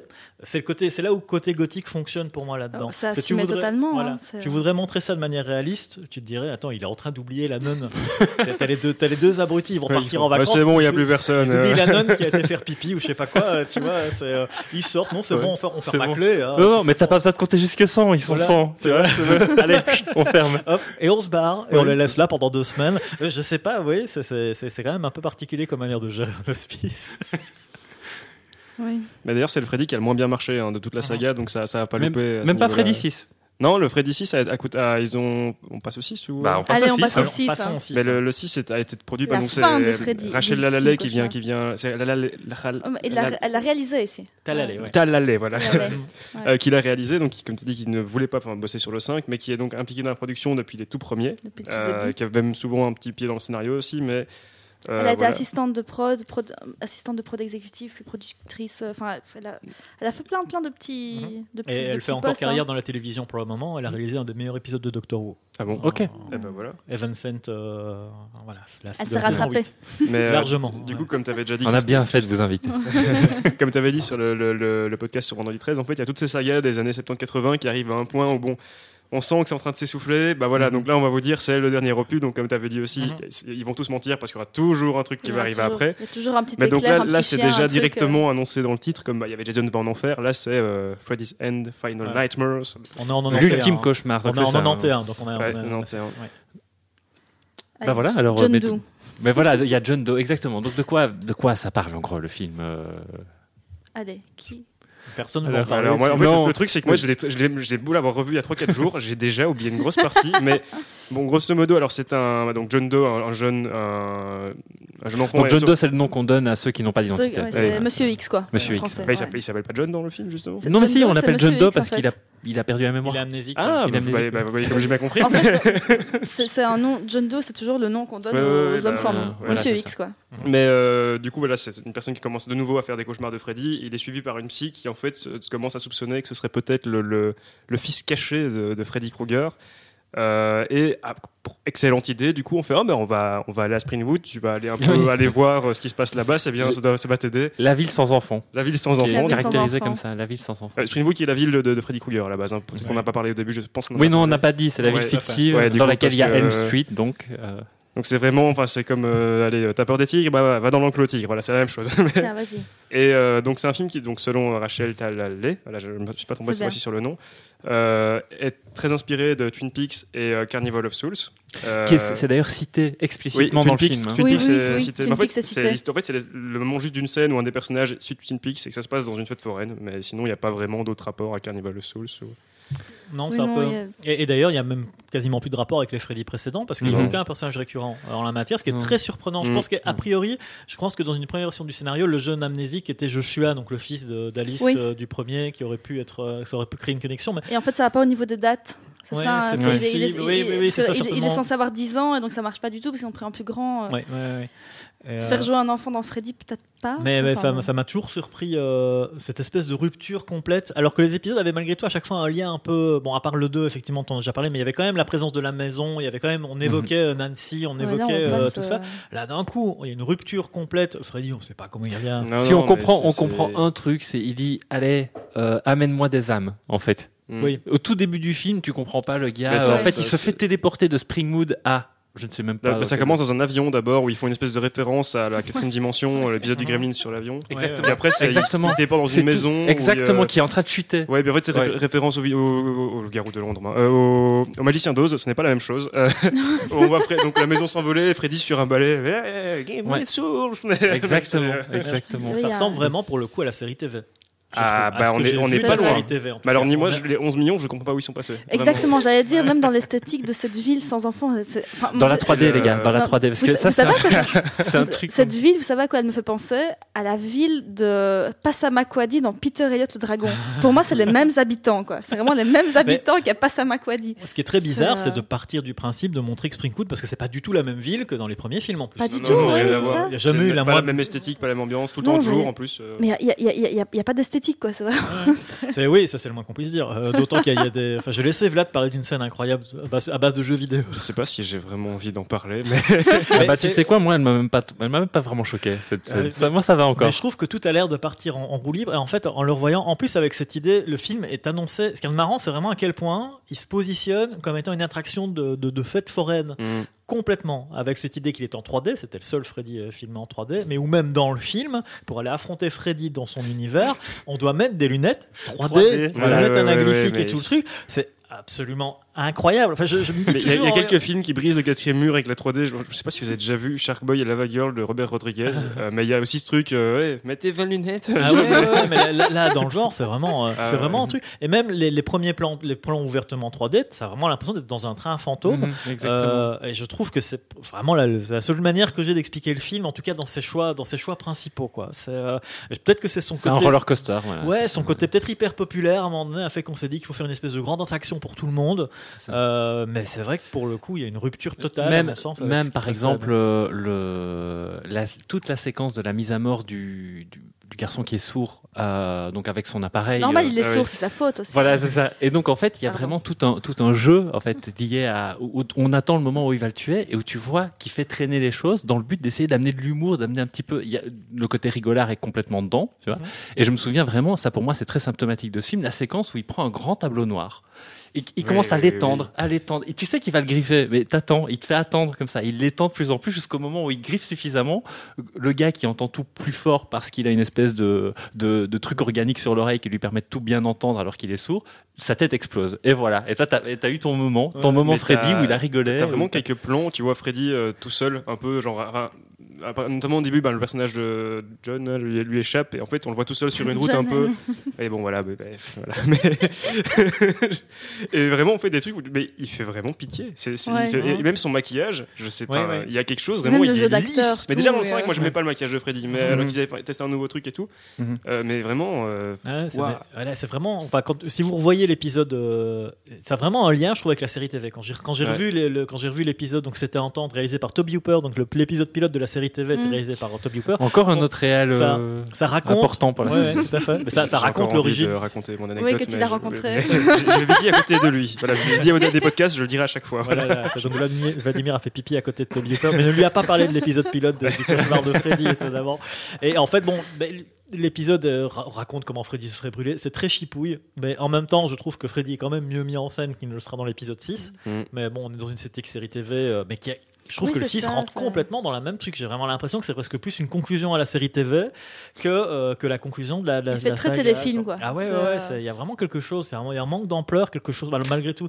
Et puis, on explique que Freddy a passé un pacte avec des forces pour rentrer les gens dans les cauchemars. Bah, c'est peut-être la- l'apport du film en fait. hein. C'est Ouais. ce niveau de la mythologie. c'est- Il y a ces espèces comment les démons du rêve qu'on Ouais, appelle, ouais, qui ouais. sont de, de- donc. euh, moi c'est marrant parce que j'avais j'avais vu les bandes en fait j'avais j'avais vu les bandes annonces à l'époque et je me suis dit ouais le 6 il a l'air il a l'air bien je l'avais pas encore vu est-ce qu'il y avait vraiment des- une image avec une statue où on voit des espèces de, de- de grands Mhm. serpents comme ça? Je dis bon ça a l'air pas mal euh, truc de démons du rêve là machin et en fait Tu donc- t'es fait avoir par la bande-annonce. Oui, en fait, c'est vraiment. euh, euh, comment est-ce qu'on comparait ça? Bon, euh, il y a Jaws Jaws 3D, moi, qui est peut-être mon nanar préféré, euh, mais que les effets 3D sont immondes, mais immondes. Et là, on atteint encore un niveau, mais euh, c'est pire qu'une PlayStation 1, quoi. Je sais pas, je sais pas comment c'est passé au cinéma ou quoi. Je, je- me demande ce que ça devait être comme expérience parce que ça Ah pas. tellement Parce moche. que 91 quand même. Hein. 91, c'est- bah, c'est Terminator 2. Ouais, Euh, Deux ans avant Jurassic Park. Hein. Voilà. Oui, oui, oui, Euh, Et moi, je placerai Toi, tu mais- placeras Pipi, moi, je placerai Jurassic Park. Oh, ça va. hein. Mais euh, du coup, en fait, dans, dans la mythologie, c'est que les démons du rêve, donc c'est des espèces d'entités qui sont là depuis la nuit des temps, qui en fait chercheraient l'âme la plus maléfique du monde pour lui donner le pouvoir de maître des cauchemars. Et en fait, on apprend que Freddy, quand il est mort, a rencontré les démons du rêve qui lui ont donné ces pouvoirs euh, Mm. si particuliers. Donc le film est encore produit par New Line. Et pourquoi est-ce que je dis ça? C'est en, revoyant le film, il y a un truc qui m'a paru intéressant. Euh, c'est que le film est en partie scénarisé par Michael euh, De Lucas. Je non. Euh, non, c'est Michael De Lucas, je pense. Et il y a une scène, en fait, c'est le scénariste qui, quelques années plus tard, écrira L'Antre de la folie. Ah oui, Et il y a une scène euh, dans Freddy 6 quand euh, les jeunes veulent quitter Springwood, ils partent dans leur van et le van n'arrête pas de les ramener à la même position où ils tout sont. à fait. Ouais, et c'est une vu. scène qui sera vraiment Ouais, ouais. reprise telle quelle dans l'antre de la folie Mmh, quand la John. Trent essaiera de, de- de quitter la ville et reviendra constamment au même point de départ. Donc je me dis qu'il y a voilà, s'il y a un truc, euh, il y a quelque chose de matriciel. Il faisait ses armes. sera- voilà, il faisait ses armes. Mais ouais, il y a ce côté-là. Euh, et, euh, et, c'est New Line qui produira l'antre de la folie d'ailleurs. Bah voilà, tout est lié. Euh, On peut-être- passe au ah, sept. Et en parlant de boucles qui Ouais. se bouclent. Ah on non, parle- pardon. On parle pas du, du meurtre particulier du 6 alors. Alors euh, si, vas-y, vas-y. quand même si on- C'est vrai qu'on l'a éventuellement. pas, Allez, l'a- on l'a allez, pas évoqué, vas-y. Donc, je crois que c'est un personnage qui s'appelle Spencer, je ne sais pas. Ah oui, je sais pourquoi j'ai retenu son nom parce que je me suis demandé, il ressemble quand même vachement à Robert Englund. Est-ce que c'est Ah pas oui. son fils? J'ai été vérifié. Un, non, c'est un Stonehead. hein. C'est ça, euh, bah, qui, qui est défoncé devant, devant sa TV et il voit Freddy apparaître et il se retrouve téléporté dans un jeu vidéo. Mhm. Et, que, Et il se bat contre Freddy. Oui, il se bat contre Freddy qui est dans, dans une scène où Freddy a une espèce de manette incrustée dans son gant. euh, mais Qui en- fait une référence au Power Glove de Nintendo. Oui, c'est voilà. ça. Et que ça, c'est une scène en 2D, mais allez voir sur internet. C'est vraiment, on se demande comment est-ce que ça ça, vraiment- cinéma, Comment ça, c'est passé en fait oui, mais là, je trouve que c'est vraiment un clin d'œil au gamer. Oui, c'est ça, comme voilà. mais super, super mal fichu. Enfin, Oui, là, vraiment mal fichu truc, là euh, pour le coup. ouais. C'est même pour le, coup- la rupture entre celui-là et l'ambition affichée du 7ème, il y a un gouffre. Ouais. Mais Euh, Rachel Talalay elle avait l'air d'un peu le, le désavouer, hein, le 600. Elle dit oui, la 3D c'était mon idée, mais. Oui, Donc, oui, juste- Non, mais justement, je dis, euh, elle, a, elle a désavoué, elle a désavoué, elle a bien fait d'arrêter pour laisser la place au maître. au maître Wes Craven, donc qui reviendra. Et là, pour le coup, ce sera l'un des Freddy, en tout cas jusqu'ici, avec la plus longue euh, durée de production, puisque on va rester trois ans sans voir un Freddy euh, arriver au cinéma. On aura Freddy sort de la nuit, donc en 1994, écrit et réalisé par Wes Craven. L'idée qu'il avait pour le 3 qui avait été abandonné, et puis euh, allez, on y va quoi. Christophe, on te laisse quand même l'honneur de, de parler, euh, de, de pitcher. euh. Bah, celui-là, le... Allez, je- j'ai juste remettre un petit, un petit, une petite mise en contexte en fait. Au moment où il arrive, donc tous les, comme disait Vladimir, au début des années 90, on essaie de tuer toutes les grandes icônes euh, des années, des années 80. Et à un moment donné, après l'avoir tué de manière définitive, euh, à tous les sens du terme, parce que je sais même pas comment on en est revenu de Freddy 6, hein, euh, dans la Ouais, série, ouais. tellement, tellement il anéantissait tout. Mais on se dit comment le faire revenir? Et à ce moment-là, il y a très clairement, on tue les idées, les, les icônes des années 80, et soit on revient aux origines du fantastique en faisant des remakes de Dracula, Frankenstein ou autre, ou on commence à rentrer dans la déconstruction de, de- de ce qui précède.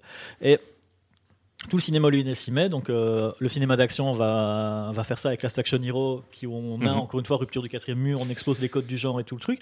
New Line va produire L'Antre de la Folie, euh, qui sort dans, les, dans la même période que Freddy, que Freddy 7, L'Antre de la Folie, qui parle justement des mécanismes de la peur, de- du, du fantastique et tout ça, avec un personnage qui se rend compte que c'est un être de fiction.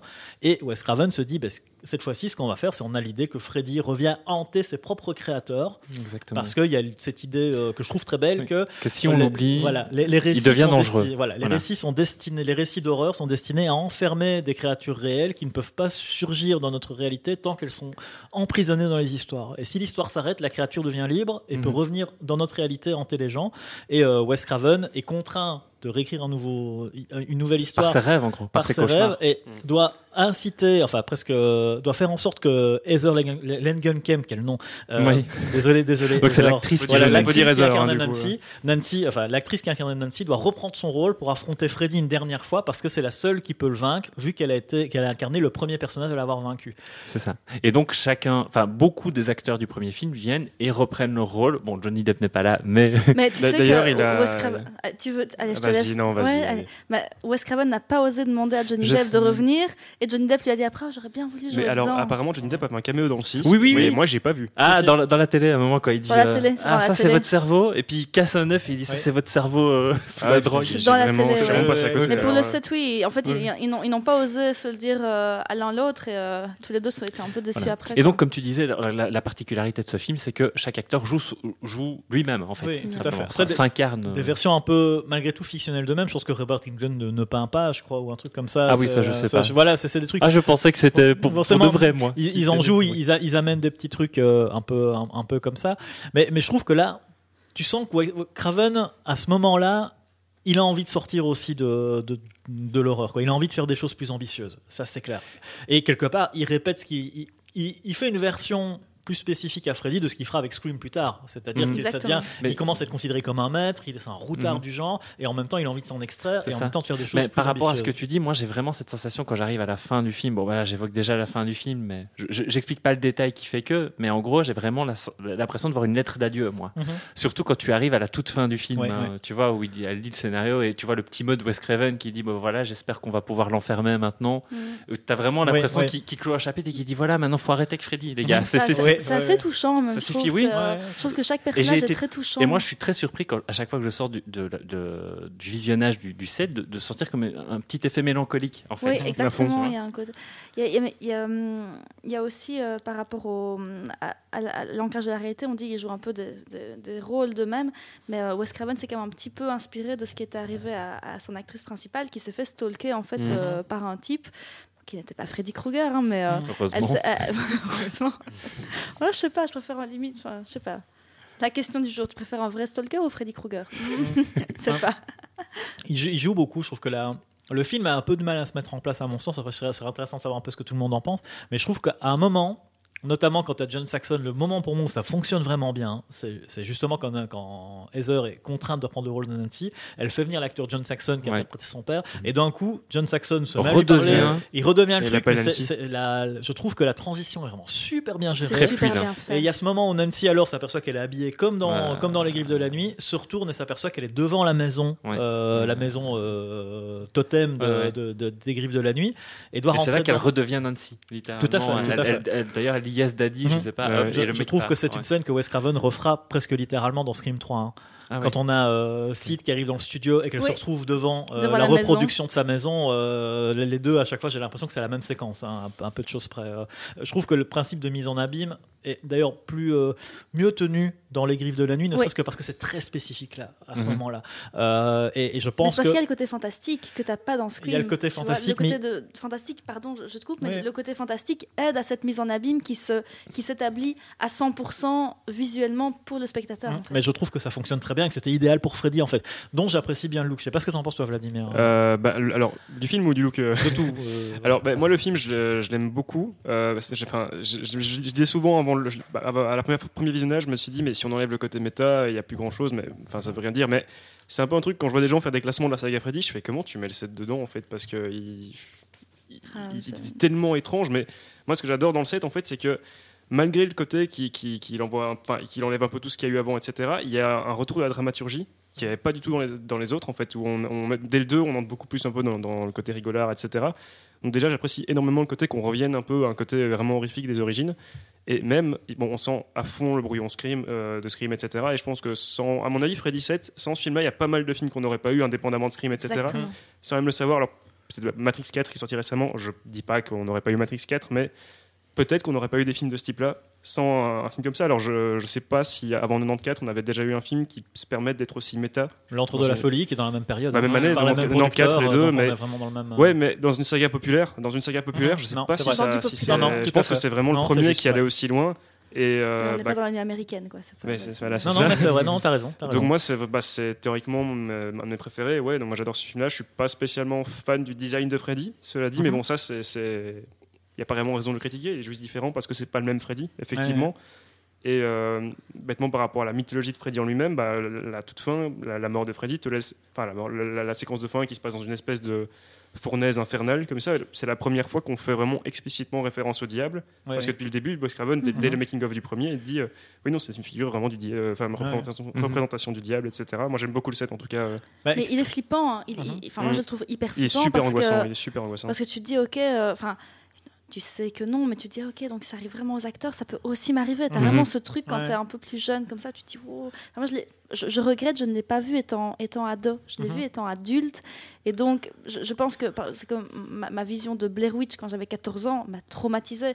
J'aurais adoré être traumatisée Mhm. par Freddy, en- enfin, par le, par le set, quoi. Mais Ouais, bon. c'est- bah, je, je pense, moi je l'avais pas vu en salle, je suis pas sûr qu'il est sorti en salle ici à Liège, en tout cas euh, du reste, contrairement à L'Antre de la Folie que j'avais vu en salle et qui m'avait vraiment du coup troublé quand j'étais sorti de la salle. Ouais. Euh, pour le- Ouais, Mais- d'autant qu'il se termine dans un cinéma et puis toi t'es là. Donc là ça- là, mais ouh. le, le- les- les- voilà celui-là.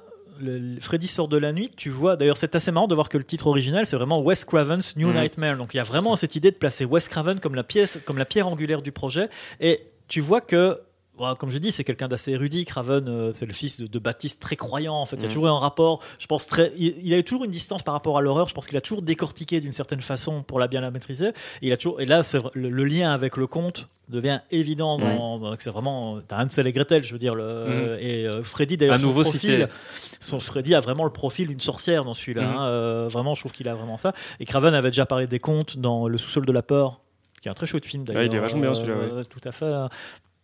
Et là, ouais, tu, tu vois que euh, il a une stature Craven qu'il assume ici. Et euh, ouais, je, je suis- je suis assez d'accord avec euh, la vision qui est là. Cette fois-ci, j'en finis quoi. Ça se Mhm. termine avec c'est l'histoire d'un film. Et euh, ok, Freddy, on, maintenant, c'est terminé les gars. Ouais. On passe à autre On chose. il y, a- y peu de films qui auront réussi à mettre une espèce de point de. Ouais. Par peut-être Jason X. Mais...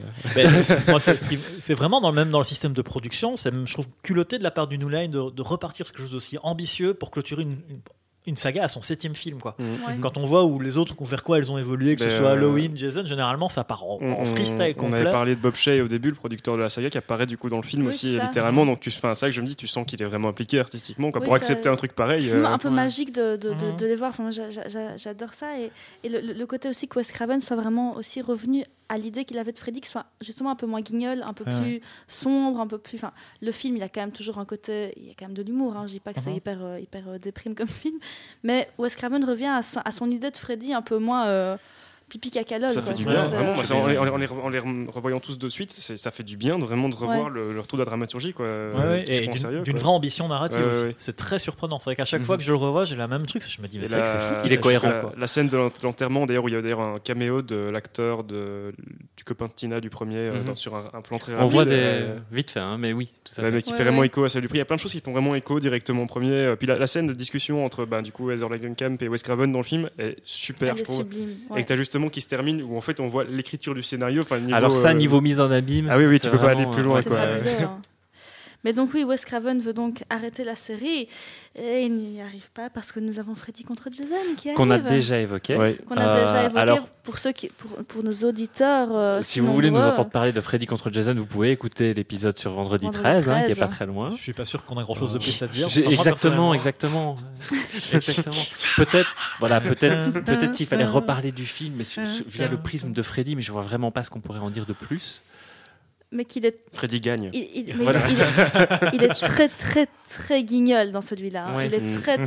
C'est un euh, peu triste de se dire que c'est la dernière fois qu'il a joué. Ouais. euh, T'as envie de dire, moi j'ai ouais. l'impression qu'à chaque, c'est comme si à chaque, à chaque euh, apparition, pour moi c'est comme s'il faisait. C'est- c'est- mais, mais c'est- c'est vrai, mais, c'est- mais comme tu dis, finalement, il y a un truc à dire, c'est qu'on revient au- vraiment au Freddy de Freddy 6 en fait. Exactement. Ouais, Mm. c'est juste. C'est euh, bah, Ronnie Yu quoi. voilà. Ah, ça, par Donc contre, ça, c'est- je vais juste réagir là-dessus. ça, Je suis pas d'accord, par contre, sur le Freddy 6. Moi, je trouve qu'on on- il prend plutôt le Freddy un peu Ouais, guignolesque du 4 et que, ma- ma- comme, comme- enfin, pour résumer, qui avait le côté comic book un peu euh, Mhm. comic book, mais qui, euh, voilà, qui, qui n'allait pas au bout de son délire. Ouais, ouais. Donc voilà, Ouais. ça c'était Freddy contre Jason en 2003. Mais- Si vous voulez, franchement, si vous voulez en savoir plus, écoutez le podcast sur vendredi il y a 13. quand même une, une petite chose à dire par rapport à la production de ce film. C'est le film pour lequel ils ont mis le plus de thunes dans la Mhm. promo. Ouais. c'est- pour donc tu te dis quand même c'est un petit peu C'est triste. un gros combat de catch. Ils, ils ont mis énormément de, de thunes et, euh, et les, acteurs qui étaient aux premières, enfin vraiment ils ont ils ils l'ont mis vraiment en avant quoi. Maintenant on est en, on est en 2003, on est, Voilà, on presque est 10 neuf ans après, après. hein. hein. Ouais, neuf c'est- ans après. C'est énorme. Et alors là arrive Euh, euh, le reboot, le remake. Reboot je- reboot je- remake. Alors je vais tourner remake, vers ça, Chris. c'est vraiment un Exactement, c'est vraiment un remake. hein. c'est vraiment un remake. On va, on Mm. va l'expliquer pourquoi. Alors il ça faut- il s'appelle. faudrait me refaire des trucs entre les. Il faudrait que je re-revoie euh, Scream 5 pour euh, revoir le Ah oui, reboot, c'est ça, oui. remake. Alors ça s'appelle donc Freddy les griffes de la nuit. C'est sorti en 2010 et c'est euh, la der- le dernier film des vagues de, de remake de films d'horreur classiques. Euh, qui avait été amené par euh, le- le- la boîte de production Platinum Dunes. Donc ça a Produit commencé- par par Michael Bay, voilà, c'est le ça tout à fait. Platinum Dunes. le Pipito Oh là là. Booper, Jurassic Park et euh, Michael Bay, ça c'est pour moi. Voilà. Euh, oui, en gros, voilà, Platinum Dune, c'est une boîte de production qui est née, euh, je crois que c'est vraiment au début des années 2000, je crois qu'elle est née en 2001. Et ils se sont tout d'abord spécialisés dans des remakes de ces films d'horreur-là. Il, y a- bah, il y a eu euh, euh, Vendredi 13 qui est passé, il y a 13, eu euh, de- Massacre à la tronçonneuse. Massacre à la tronçonneuse. Et Halloween, alors, c'est eux ou pas ou et non alors Comment Halloween, non, Halloween, non, Halloween, pas c'est pas un eux. de- Amityville. Eux. Amityville, oui. tout à fait. Et alors, effectivement, là, Freddy, en fait, c'est le dernier de cette vague de trucs. Après ça, ça, ça sera les Tortues Ninja et des films originaux. Euh, Enfin, Ouf, voilà, je sais pas pourquoi il y a les Tortues Ninja après, mais oui, après Freddy, il y a les Tortues Ninja. bah, Euh, le côté. et donc euh, voilà, les griffes- et donc, Les Griffes de la Nuit en 2010, réalisé par Samuel Bayer. Là, pour le coup, Chris, on est d'accord, c'est un vrai remake. Pourquoi tu me demandes ça C'est une Moi, vraie euh, parce que- parce que parler de. Eh ben, vas-y, je t'en prie. Alors, Écoute, moi déjà à la base, j'ai découvert ça pour le podcast, hein, mais donc Samuel Bayer, c'est quelqu'un que je, oui, que je devrais, bah non pas le film, mais Ah le, oui. le réalisateur. Du coup, en fait, c'est un gars qui a fait très très peu de films. C'est un gars qui est surtout dans les clips à la base, et notamment quelqu'un à qui je dois beaucoup parce qu'il a fait clips notamment bah, de groupes comme Iron Maiden, euh, The Offspring, mais surtout Green Day, qui était mon, mon groupe d'adolescence, euh, j'aime toujours maintenant. Ah ouais mais ouais, ouais, ouais. Donc c'est- vraiment il a. Je suis en train de calculer dans ma tête. ah non, il a bossé avec vraiment énormément de groupes et euh, du coup, je, ne sais pas pourquoi on est venu le chercher pour faire ce film, par contre, mais du coup que de manière générale, c'est un peu le dernier de la vague, hein, comme tu disais, mais de tous les remakes qu'il y a pu avoir, bon, je vais dire slasher hein, pour, pour aller, aller au plus, plus simple, mais si on compare avec le remake de Massacre à la tronçonneuse, de Halloween du Rob Zombie, euh, ou que moi, c'est deux trucs que je trouve qui se tiennent mais qui ne me parlent pas spécifiquement, ou le remake de Vendredi 13 que moi j'aime pas du tout. Mais alors celui-là, je trouve vraiment qu'on est au niveau zéro, mais zéro. Alors, là, je crois qu'une des particularités du film, c'est que il, il a, en fait, il a, il a revu le premier. Mm. Il a vu c'est quoi les séquences iconiques du premier? On, on- on les a évoquées Exactement. au début de, au début de l'enregistrement. Il a tout refait et mal. Exactement. Oui, c'est mais vraiment aucune empathie pour Oui. aucun de ces personnages. C'est vraiment le, oui, le- pire ce qui, peut ce qui peut se faire en termes de remake de manière générale. Alors euh, que là, il y avait un casting, il y avait Rooney Mara qui, Ouais. qui reprenait le rôle de Nancy, qui aurait pu être très très très très très Mhm. bien. Mara, quoi. Euh, le- Il y, a- il y a une des premières, on parlait justement de la règle de ne pas montrer la transition du, du, du- du rêve, Mhm. au- du, du monde réel au rêve, et là pour le coup, il pète complètement cette règle-là, Mhm, parce que trouves le premier, bah, c'est-à-dire que tu as un plan d'ensemble où tu vois le personnage d'une des premières victimes qui s'endort. Et au moment, au moment où elle s'endort, il y a tout le décor autour d'elle qui part en éclats, qui vole et qui devient le décor de la chaudière décrépite euh, et tout ça. Donc Ah en un oui. plan, tu as tout ça. Donc là, tu as Un, vraiment. un usage le- euh, le- des effets spéciaux. euh, Le monde des rêves, directement un truc, c'est tout. Et en plus, c'est- vraiment juste, c'est sombre, c'est noir, c'est glauque. Enfin, tu Mhm. peux pas t'y tromper. T'es dans un cauchemar. Ok, c'est Bah, bon, voilà. C'est d'autant plus fou qu'à C'est premier à- degré à mort. Ah ouais, à fond, l'arrivée ouais. l'arrivée du numérique, en plus, aurait pu.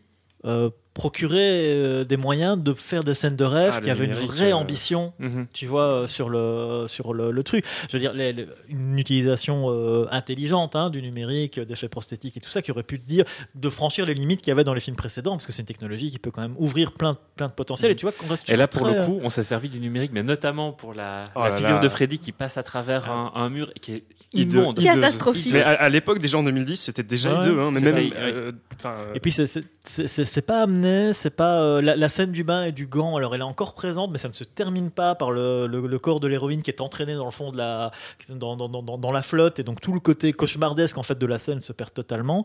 Et, après euh, il y, a, il y a même le personnage de Freddy en fait qui re- qui redéfini. Euh, là je serais curieux d'avoir un peu l'avis de tout le monde parce que moi je trouve que c'est une redéfinition qui était intéressante mais qui fonctionne pas du tout. Il- L'idée, en fait, qu'à un moment, on croit qu'il est innocent. Voilà, tout à Voilà. fait. C'est-à-dire mais c'est ça que je qu'ici, disais tout à le- l'heure qu'on reprend ce truc de oh, le pauvre. oui, euh, exactement. Ah, mais c'est très années 2000. hein, ça. Oui, Dans oui. les années 2000, le méchant, il est pas méchant. Il peut pas juste être méchant. Ouais, quoi, tu je, vois, je c'est, trouve euh, que c'est justement un des gros problèmes avec celui-là, d'autant que on revient à l'idée, on ne le définit pas comme un tueur d'enfants, mais comme un pédophile présumé. Euh, c'est-à-dire qui aurait été accusé À tort. à tort, bah, les- présumé à tort par les, par, par les, Mhm. les- les ados qui sont tourmentés dans le film. Euh, et donc, à un moment donné, l'idée qui est développée, c'est qu'il a été brûlé vif par des parents sur base d'accusations des enfants qui auraient été fausses. Et donc, les personnages principaux, à un moment donné, on t'amène presque à prendre le parti de Freddy, dont, tu- tu- dont tu pourrais te dire que euh, sa vengeance peut être quelque part légitime. Mhm. C'est un, il a été accusé à tort et il se venge. Même dans son look, euh, je trouve que le côté euh, on se rapproche de la vérité des grands brûlés et tout le truc lui confère une espèce de côté plus pathétique qu'effrayant. Mais t'as, t'as littéralement un moment les deux personnages principaux qui arrivent et qui disent oui, on a des, qu'ils ont découvert que les parents ont brûlé Freddy en gros et que oui, ils l'ont tué parce qu'ils ils ont cru directement ce qu'on disait, ils Voilà. n'avaient aucune raison et qu'en fait Mais- on est là, mais hein? je, je trouve que du coup, ça n'a pas non plus de cohérence d'avoir un tueur aussi sadique. Parce que Mhm. même s'il voulait se venger et tout le truc, pourquoi est-ce que du coup il aurait euh, ce système Il de son griffes pied, et des trucs comme ça, tu vois, qui en plus ne vient de nulle part. Quand, quand ils font ça avec Candyman, bah, ils disent on lui plante un crochet dans le moignon parce qu'on lui a coupé la main et tout le truc, ça fait sens. Là, c'est juste pourquoi est-ce qu'il ferait un truc aussi ingénieux que des griffes alors que c'est un, un innocent potentiel? Et évidemment, en plus, c'est pas le cas. Forcément, Oui, bah, surtout- surtout, qu'en plus à la fin. ils, ils font du rétropédalage complet Oui. dessus. Alors qu'on soit d'accord ou pas, c'est tu dis mais en plus il l'assume même Mais- pas quoi. Donc euh, Et puis de toute manière, qui, aurait- qui y a cru? Enfin, tu vois ce que je veux Ouais. dire C'est Qui qui, croit, qui peut croire qu'à un moment donné, on va vraiment faire de Freddy Krueger un, un- un- un martyr Euh, Ça n'a aucun sens. Là, je pense que ce qui fait que la figure fonctionne, c'est qu'elle est 100% démoniaque, C'est ça. justement. C'est ça. Mais ce qui est drôle dans le casting, c'est donc Robert Englund ne reprend pas son rôle. pas, et on a un Et autre c'est, et acteur. c'est lui qui propose. En fait, c'est Robert Englund qui propose. Jackie Earl, j'oublie tout le temps, j'arrive jamais à le prononcer Je sais correctement. plus. Je ne sais plus son Euh, nom. parce qu'il l'a vu dans Watchmen. Exactement. Et il l'a trouvé incroyable dans. Watchmen. Voilà. Ouais, c'est Rorschach. Rorschach. Et donc il se dit ah, prenez ce, ce gars-là. Mais ce qui est très drôle, je sais pas si vous avez vu, ce gars en 2006 joue dans Little Children, où il joue le rôle d'un pédophile qui, et Mm. qui, qui s'installe dans un quartier et que tous les, pa- les parents ne veulent pas qu'il soit là. Donc il joue déjà ce rôle de, de pédophile Ouais. euh, 4 ans avant. Il fait. a un visage un peu inquiétant, hein, ça dit. Oui, Euh, c'est- si, si avec ça, Oui, je oui, trouve oui. que c'était quand même un bon choix de casting en fait pour Freddy. Moi, j'ai plutôt cette impression euh, quand même. Oui, mais si on aurait pu le garder à ce moment-là, mais vraiment 100% démoniaque, Mm, quoi. oui. Tu vois, et vraiment rentrer à ce moment-là dans de l'horreur, dans de l'horreur pure, un peu Parce que, plus, euh, je, parce que je parle de Little Children, mais dans, dans Little Children, ouah, dans Little Children, il a vraiment, il a cette tête, mais il a toujours l'air très malheureux. Donc tu dis mais non, en fait on s'est trompé, il est pas Mhm. Enfin, ça fait très très longtemps que j'ai vu ce film. Je viens d'ailleurs de vérifier si c'était bien lui, et c'est maintenant que ça vient de me frapper. Ouais. Il y a vraiment ce truc où tu as de l'empathie pour le gars, et en même temps il est coupable, et en même temps, et donc pour moi il y a, y y y un parallèle avec euh, avec Freddy assez assez fou quoi. Mais justement, dans ce remake, la scène où on voit, on est témoin en fait de la façon dont il s'est fait emprisonner et brûler, il a l'air pathétique là aussi. Là aussi, ça. il y a de l'empathie qui joue. Tu Ah, vois. mais ils le, mettent clairement en position Oui. victime hein, dans la Et ça, scène. euh. ça, ça, ça- ça me dérange pas qu'on pas par rapport au- au- à la thématique ou quoi, mais par rapport au personnage de Freddy. Voilà, oui, ça n'a rien à foutre là. je- en fait. exactement. Je suis assez d'accord. On aurait pu s'en servir pour faire autre chose. C'est ça. C'est voilà. intéressant, effectivement. Que dans Little Children, que- c'est très très bien. Ouais.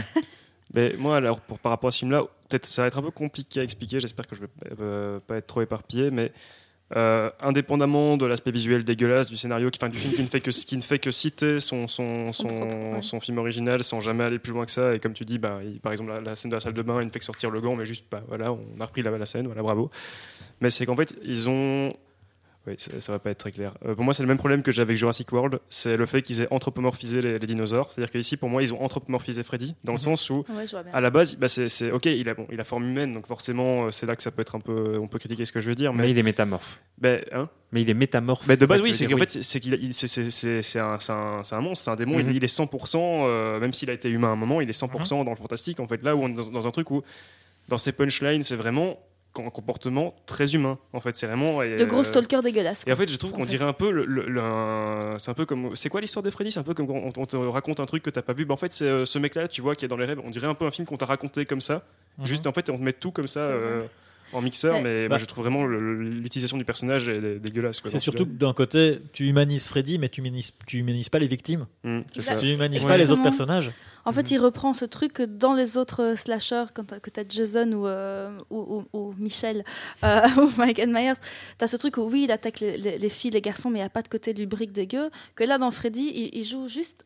Enfin, il y a ce côté dans les, dans les anciens Freddy, mais ici, tu as vraiment ce truc de. Il fait juste vieux, solta- vieux, vieux dégueulasse, en fait. Ouais, ouais. Mais Il fait ça. juste vieux dégueulasse. Mais même dans, bah, il y, a- il y a une vraie culture de la punchline dans les Freddy, hein, avec les, les Oui. expressions, et que là, alors il y a ce truc-là aussi où effectivement, on dirait qu'il essaie de- d'en sortir, bon, Oui. mais vraiment, tu vois dans l'écriture à tous les niveaux, dans, la- dans la gestuelle et tout, mais c'est- pas, c'est pas Freddy. Oui, c'est- facile de dire ça, C'est hein, un super mais acteur. et, oui, c'est un bon euh, acteur et tout, mais- y a- il- on dirait qu'il est pas bien dirigé, quoi. Y a un Bah, truc. ouais, euh, même le, le ils l'ont maquillé, ils ont rajouté de la- du, du CGI par-dessus, c'est c'est- mais vraiment le film est visuellement hideux. Ouais, c'est pas, c'est pas joli. hein. À part le, meurtre de la mère, de, de la, de la mère, de la mère à la fin que je trouve relativement cool entre deux Un peu de guillemets. sang, mais- quoi. bah c'est ça quoi, mais Mhm. c'est un peu une Sang des seules- c'est un peu une des seules idées du film en, en termes de mise en scène. Mais Oui, c'est ben, vraiment- en, en plus de, Ben, de- de- de grosses facilités de faire ah, oublier à tous les Ouais, enfants ce qui ça. s'est passé. Enfin, je veux dire, c'est un peu simple aussi. De Mm. dire que vous êtes tous traumatisés, vous êtes tout oublié Mhm. jusqu'à jusqu'à vos 16-17 ans. Euh, ah non, vous avez été abusé, mais plus personne ne s'en souvient. Oui, c'est vrai que c'est particulier. Mais en fait, je voulais venir par rapport à- à- au côté un petit peu. euh, Le film est moche, mais en fait, je suis pas totalement d'accord avec ça, notamment dans les logiques de série B. En fait, on, on avait un peu évoqué le sujet quand on avait parlé des Vendredi 13, qui là, pour le coup, sont généralement des, des- des budgets complètement fauchés. Mhm. Les premiers Freddy, c'était des budgets un peu fauchés. Et ça se voit même dans le premier, à certains moments. Euh, et le truc que je trouve sympa avec ces remakes qui sont arrivés dans les années 2000, c'est que l'évolution des techniques aidant, euh, même avec un budget beaucoup plus faible, en réalité, il y avait moyen d'avoir une vraie qualité en termes de photos, en termes de, en termes de décor, etc. C'est juste dommage de voir ce qu'ils en font, en fait, pour un Ouais, remake. ben- Mais en réalité, voir un remake comme ça, ça aurait du sens par rapport à, à la qualité euh, esthétique, à la qualité des décors ou de la Mhm. production value que tu pouvais avoir dans un Freddy dans- en 1984. Avoir un Freddy en 2010, ça aurait pu vraiment pu avoir du sens, Oui, tout à fait. Mais il n'y a pas une scène qui a. bah voilà, on reparlait, on- pour revenir à la- au meurtre originel, le meurtre fondateur, des, donc le meurtre de Tina dans, Mhm. dans la saga Freddy, qui Ah, reste est- une Qui scène est trop inégalable. cut, hein. qui est trop cut, Euh, trop Et trop voilà, cut. Euh, c'est- ça atteint pas à un seul moment l'intensité du premier. Exactement. Peu importe la technologie, c'est juste à côté. Il y a euh, toutes les scènes, elles sont juste là pour faire joli. T'as l'impression du genre, on n'a pas oublié les mecs, les vrais Ouais. moments du Ouais, film. hein. ouais. Euh, mais après, ils ont fait quoi? Enfin, que dalle, quoi. Exactement. Mais euh, pour rebondir sur ce que tu disais, Vincent, je trouve par exemple dans les, dans les quatre grands remakes de, de, de slasher, et je vais, je vais encore utiliser ce mot, mais je trouve par exemple le Halloween de Rob Zombie et le, le, le Massacre à la tronçonneuse de Marcus Nispel, c'est pas des films moi que j'aime beaucoup, Mhm. mais je trouve effectivement qu'il y a un vrai travail, il y a une, Il y a une vraie esthétique. relecture, il y a une Ouais. vraie esthétique que tu peux pas, tu peux vraiment pas prendre les films à défaut à ce niveau-là. Même le, enfin peut-être pas, mais le, remake de Vendredi 13 que moi j'aime pas du tout, mais je trouve qu'au moins il arrive. Ah euh, oui, si, si, il moi a- je trouve qu'il y a aussi ce côté crasse enfin, que ça fonctionne à Ouais. l'image. je, trouve- en fait, je, je le trouve au moins intéressant, en fait, ce film-là, à pas mal de niveaux. Là où vraiment, je me rappelle, la première fois que j'ai vu le, remake de Freddy, j'ai vraiment, c'est c'est un des rares films où vraiment j'ai j'ai rien vu quoi. Je, je Ouais. trouvais pas le film intéressant. Je trouve qu'à aucun niveau le film à un moment Ouais. essaye de. T'as pas, t'as pas la jubilation grand guignolesque que le personnage peut avoir. Non. euh, qui est une notion importante surtout à partir du troisième. T'as pas de, de frayeur. On Ouais. va en parler Film. parce que le film est pas non plus cauchemardesque du tout. Même cette jumpscare, il tombe à plat. Ouais, Ça ouais, tombe à ouais, plat. c'est ça, Euh, les jumpscares sont ça. Celui est dans le lit là. vous T'as voyez.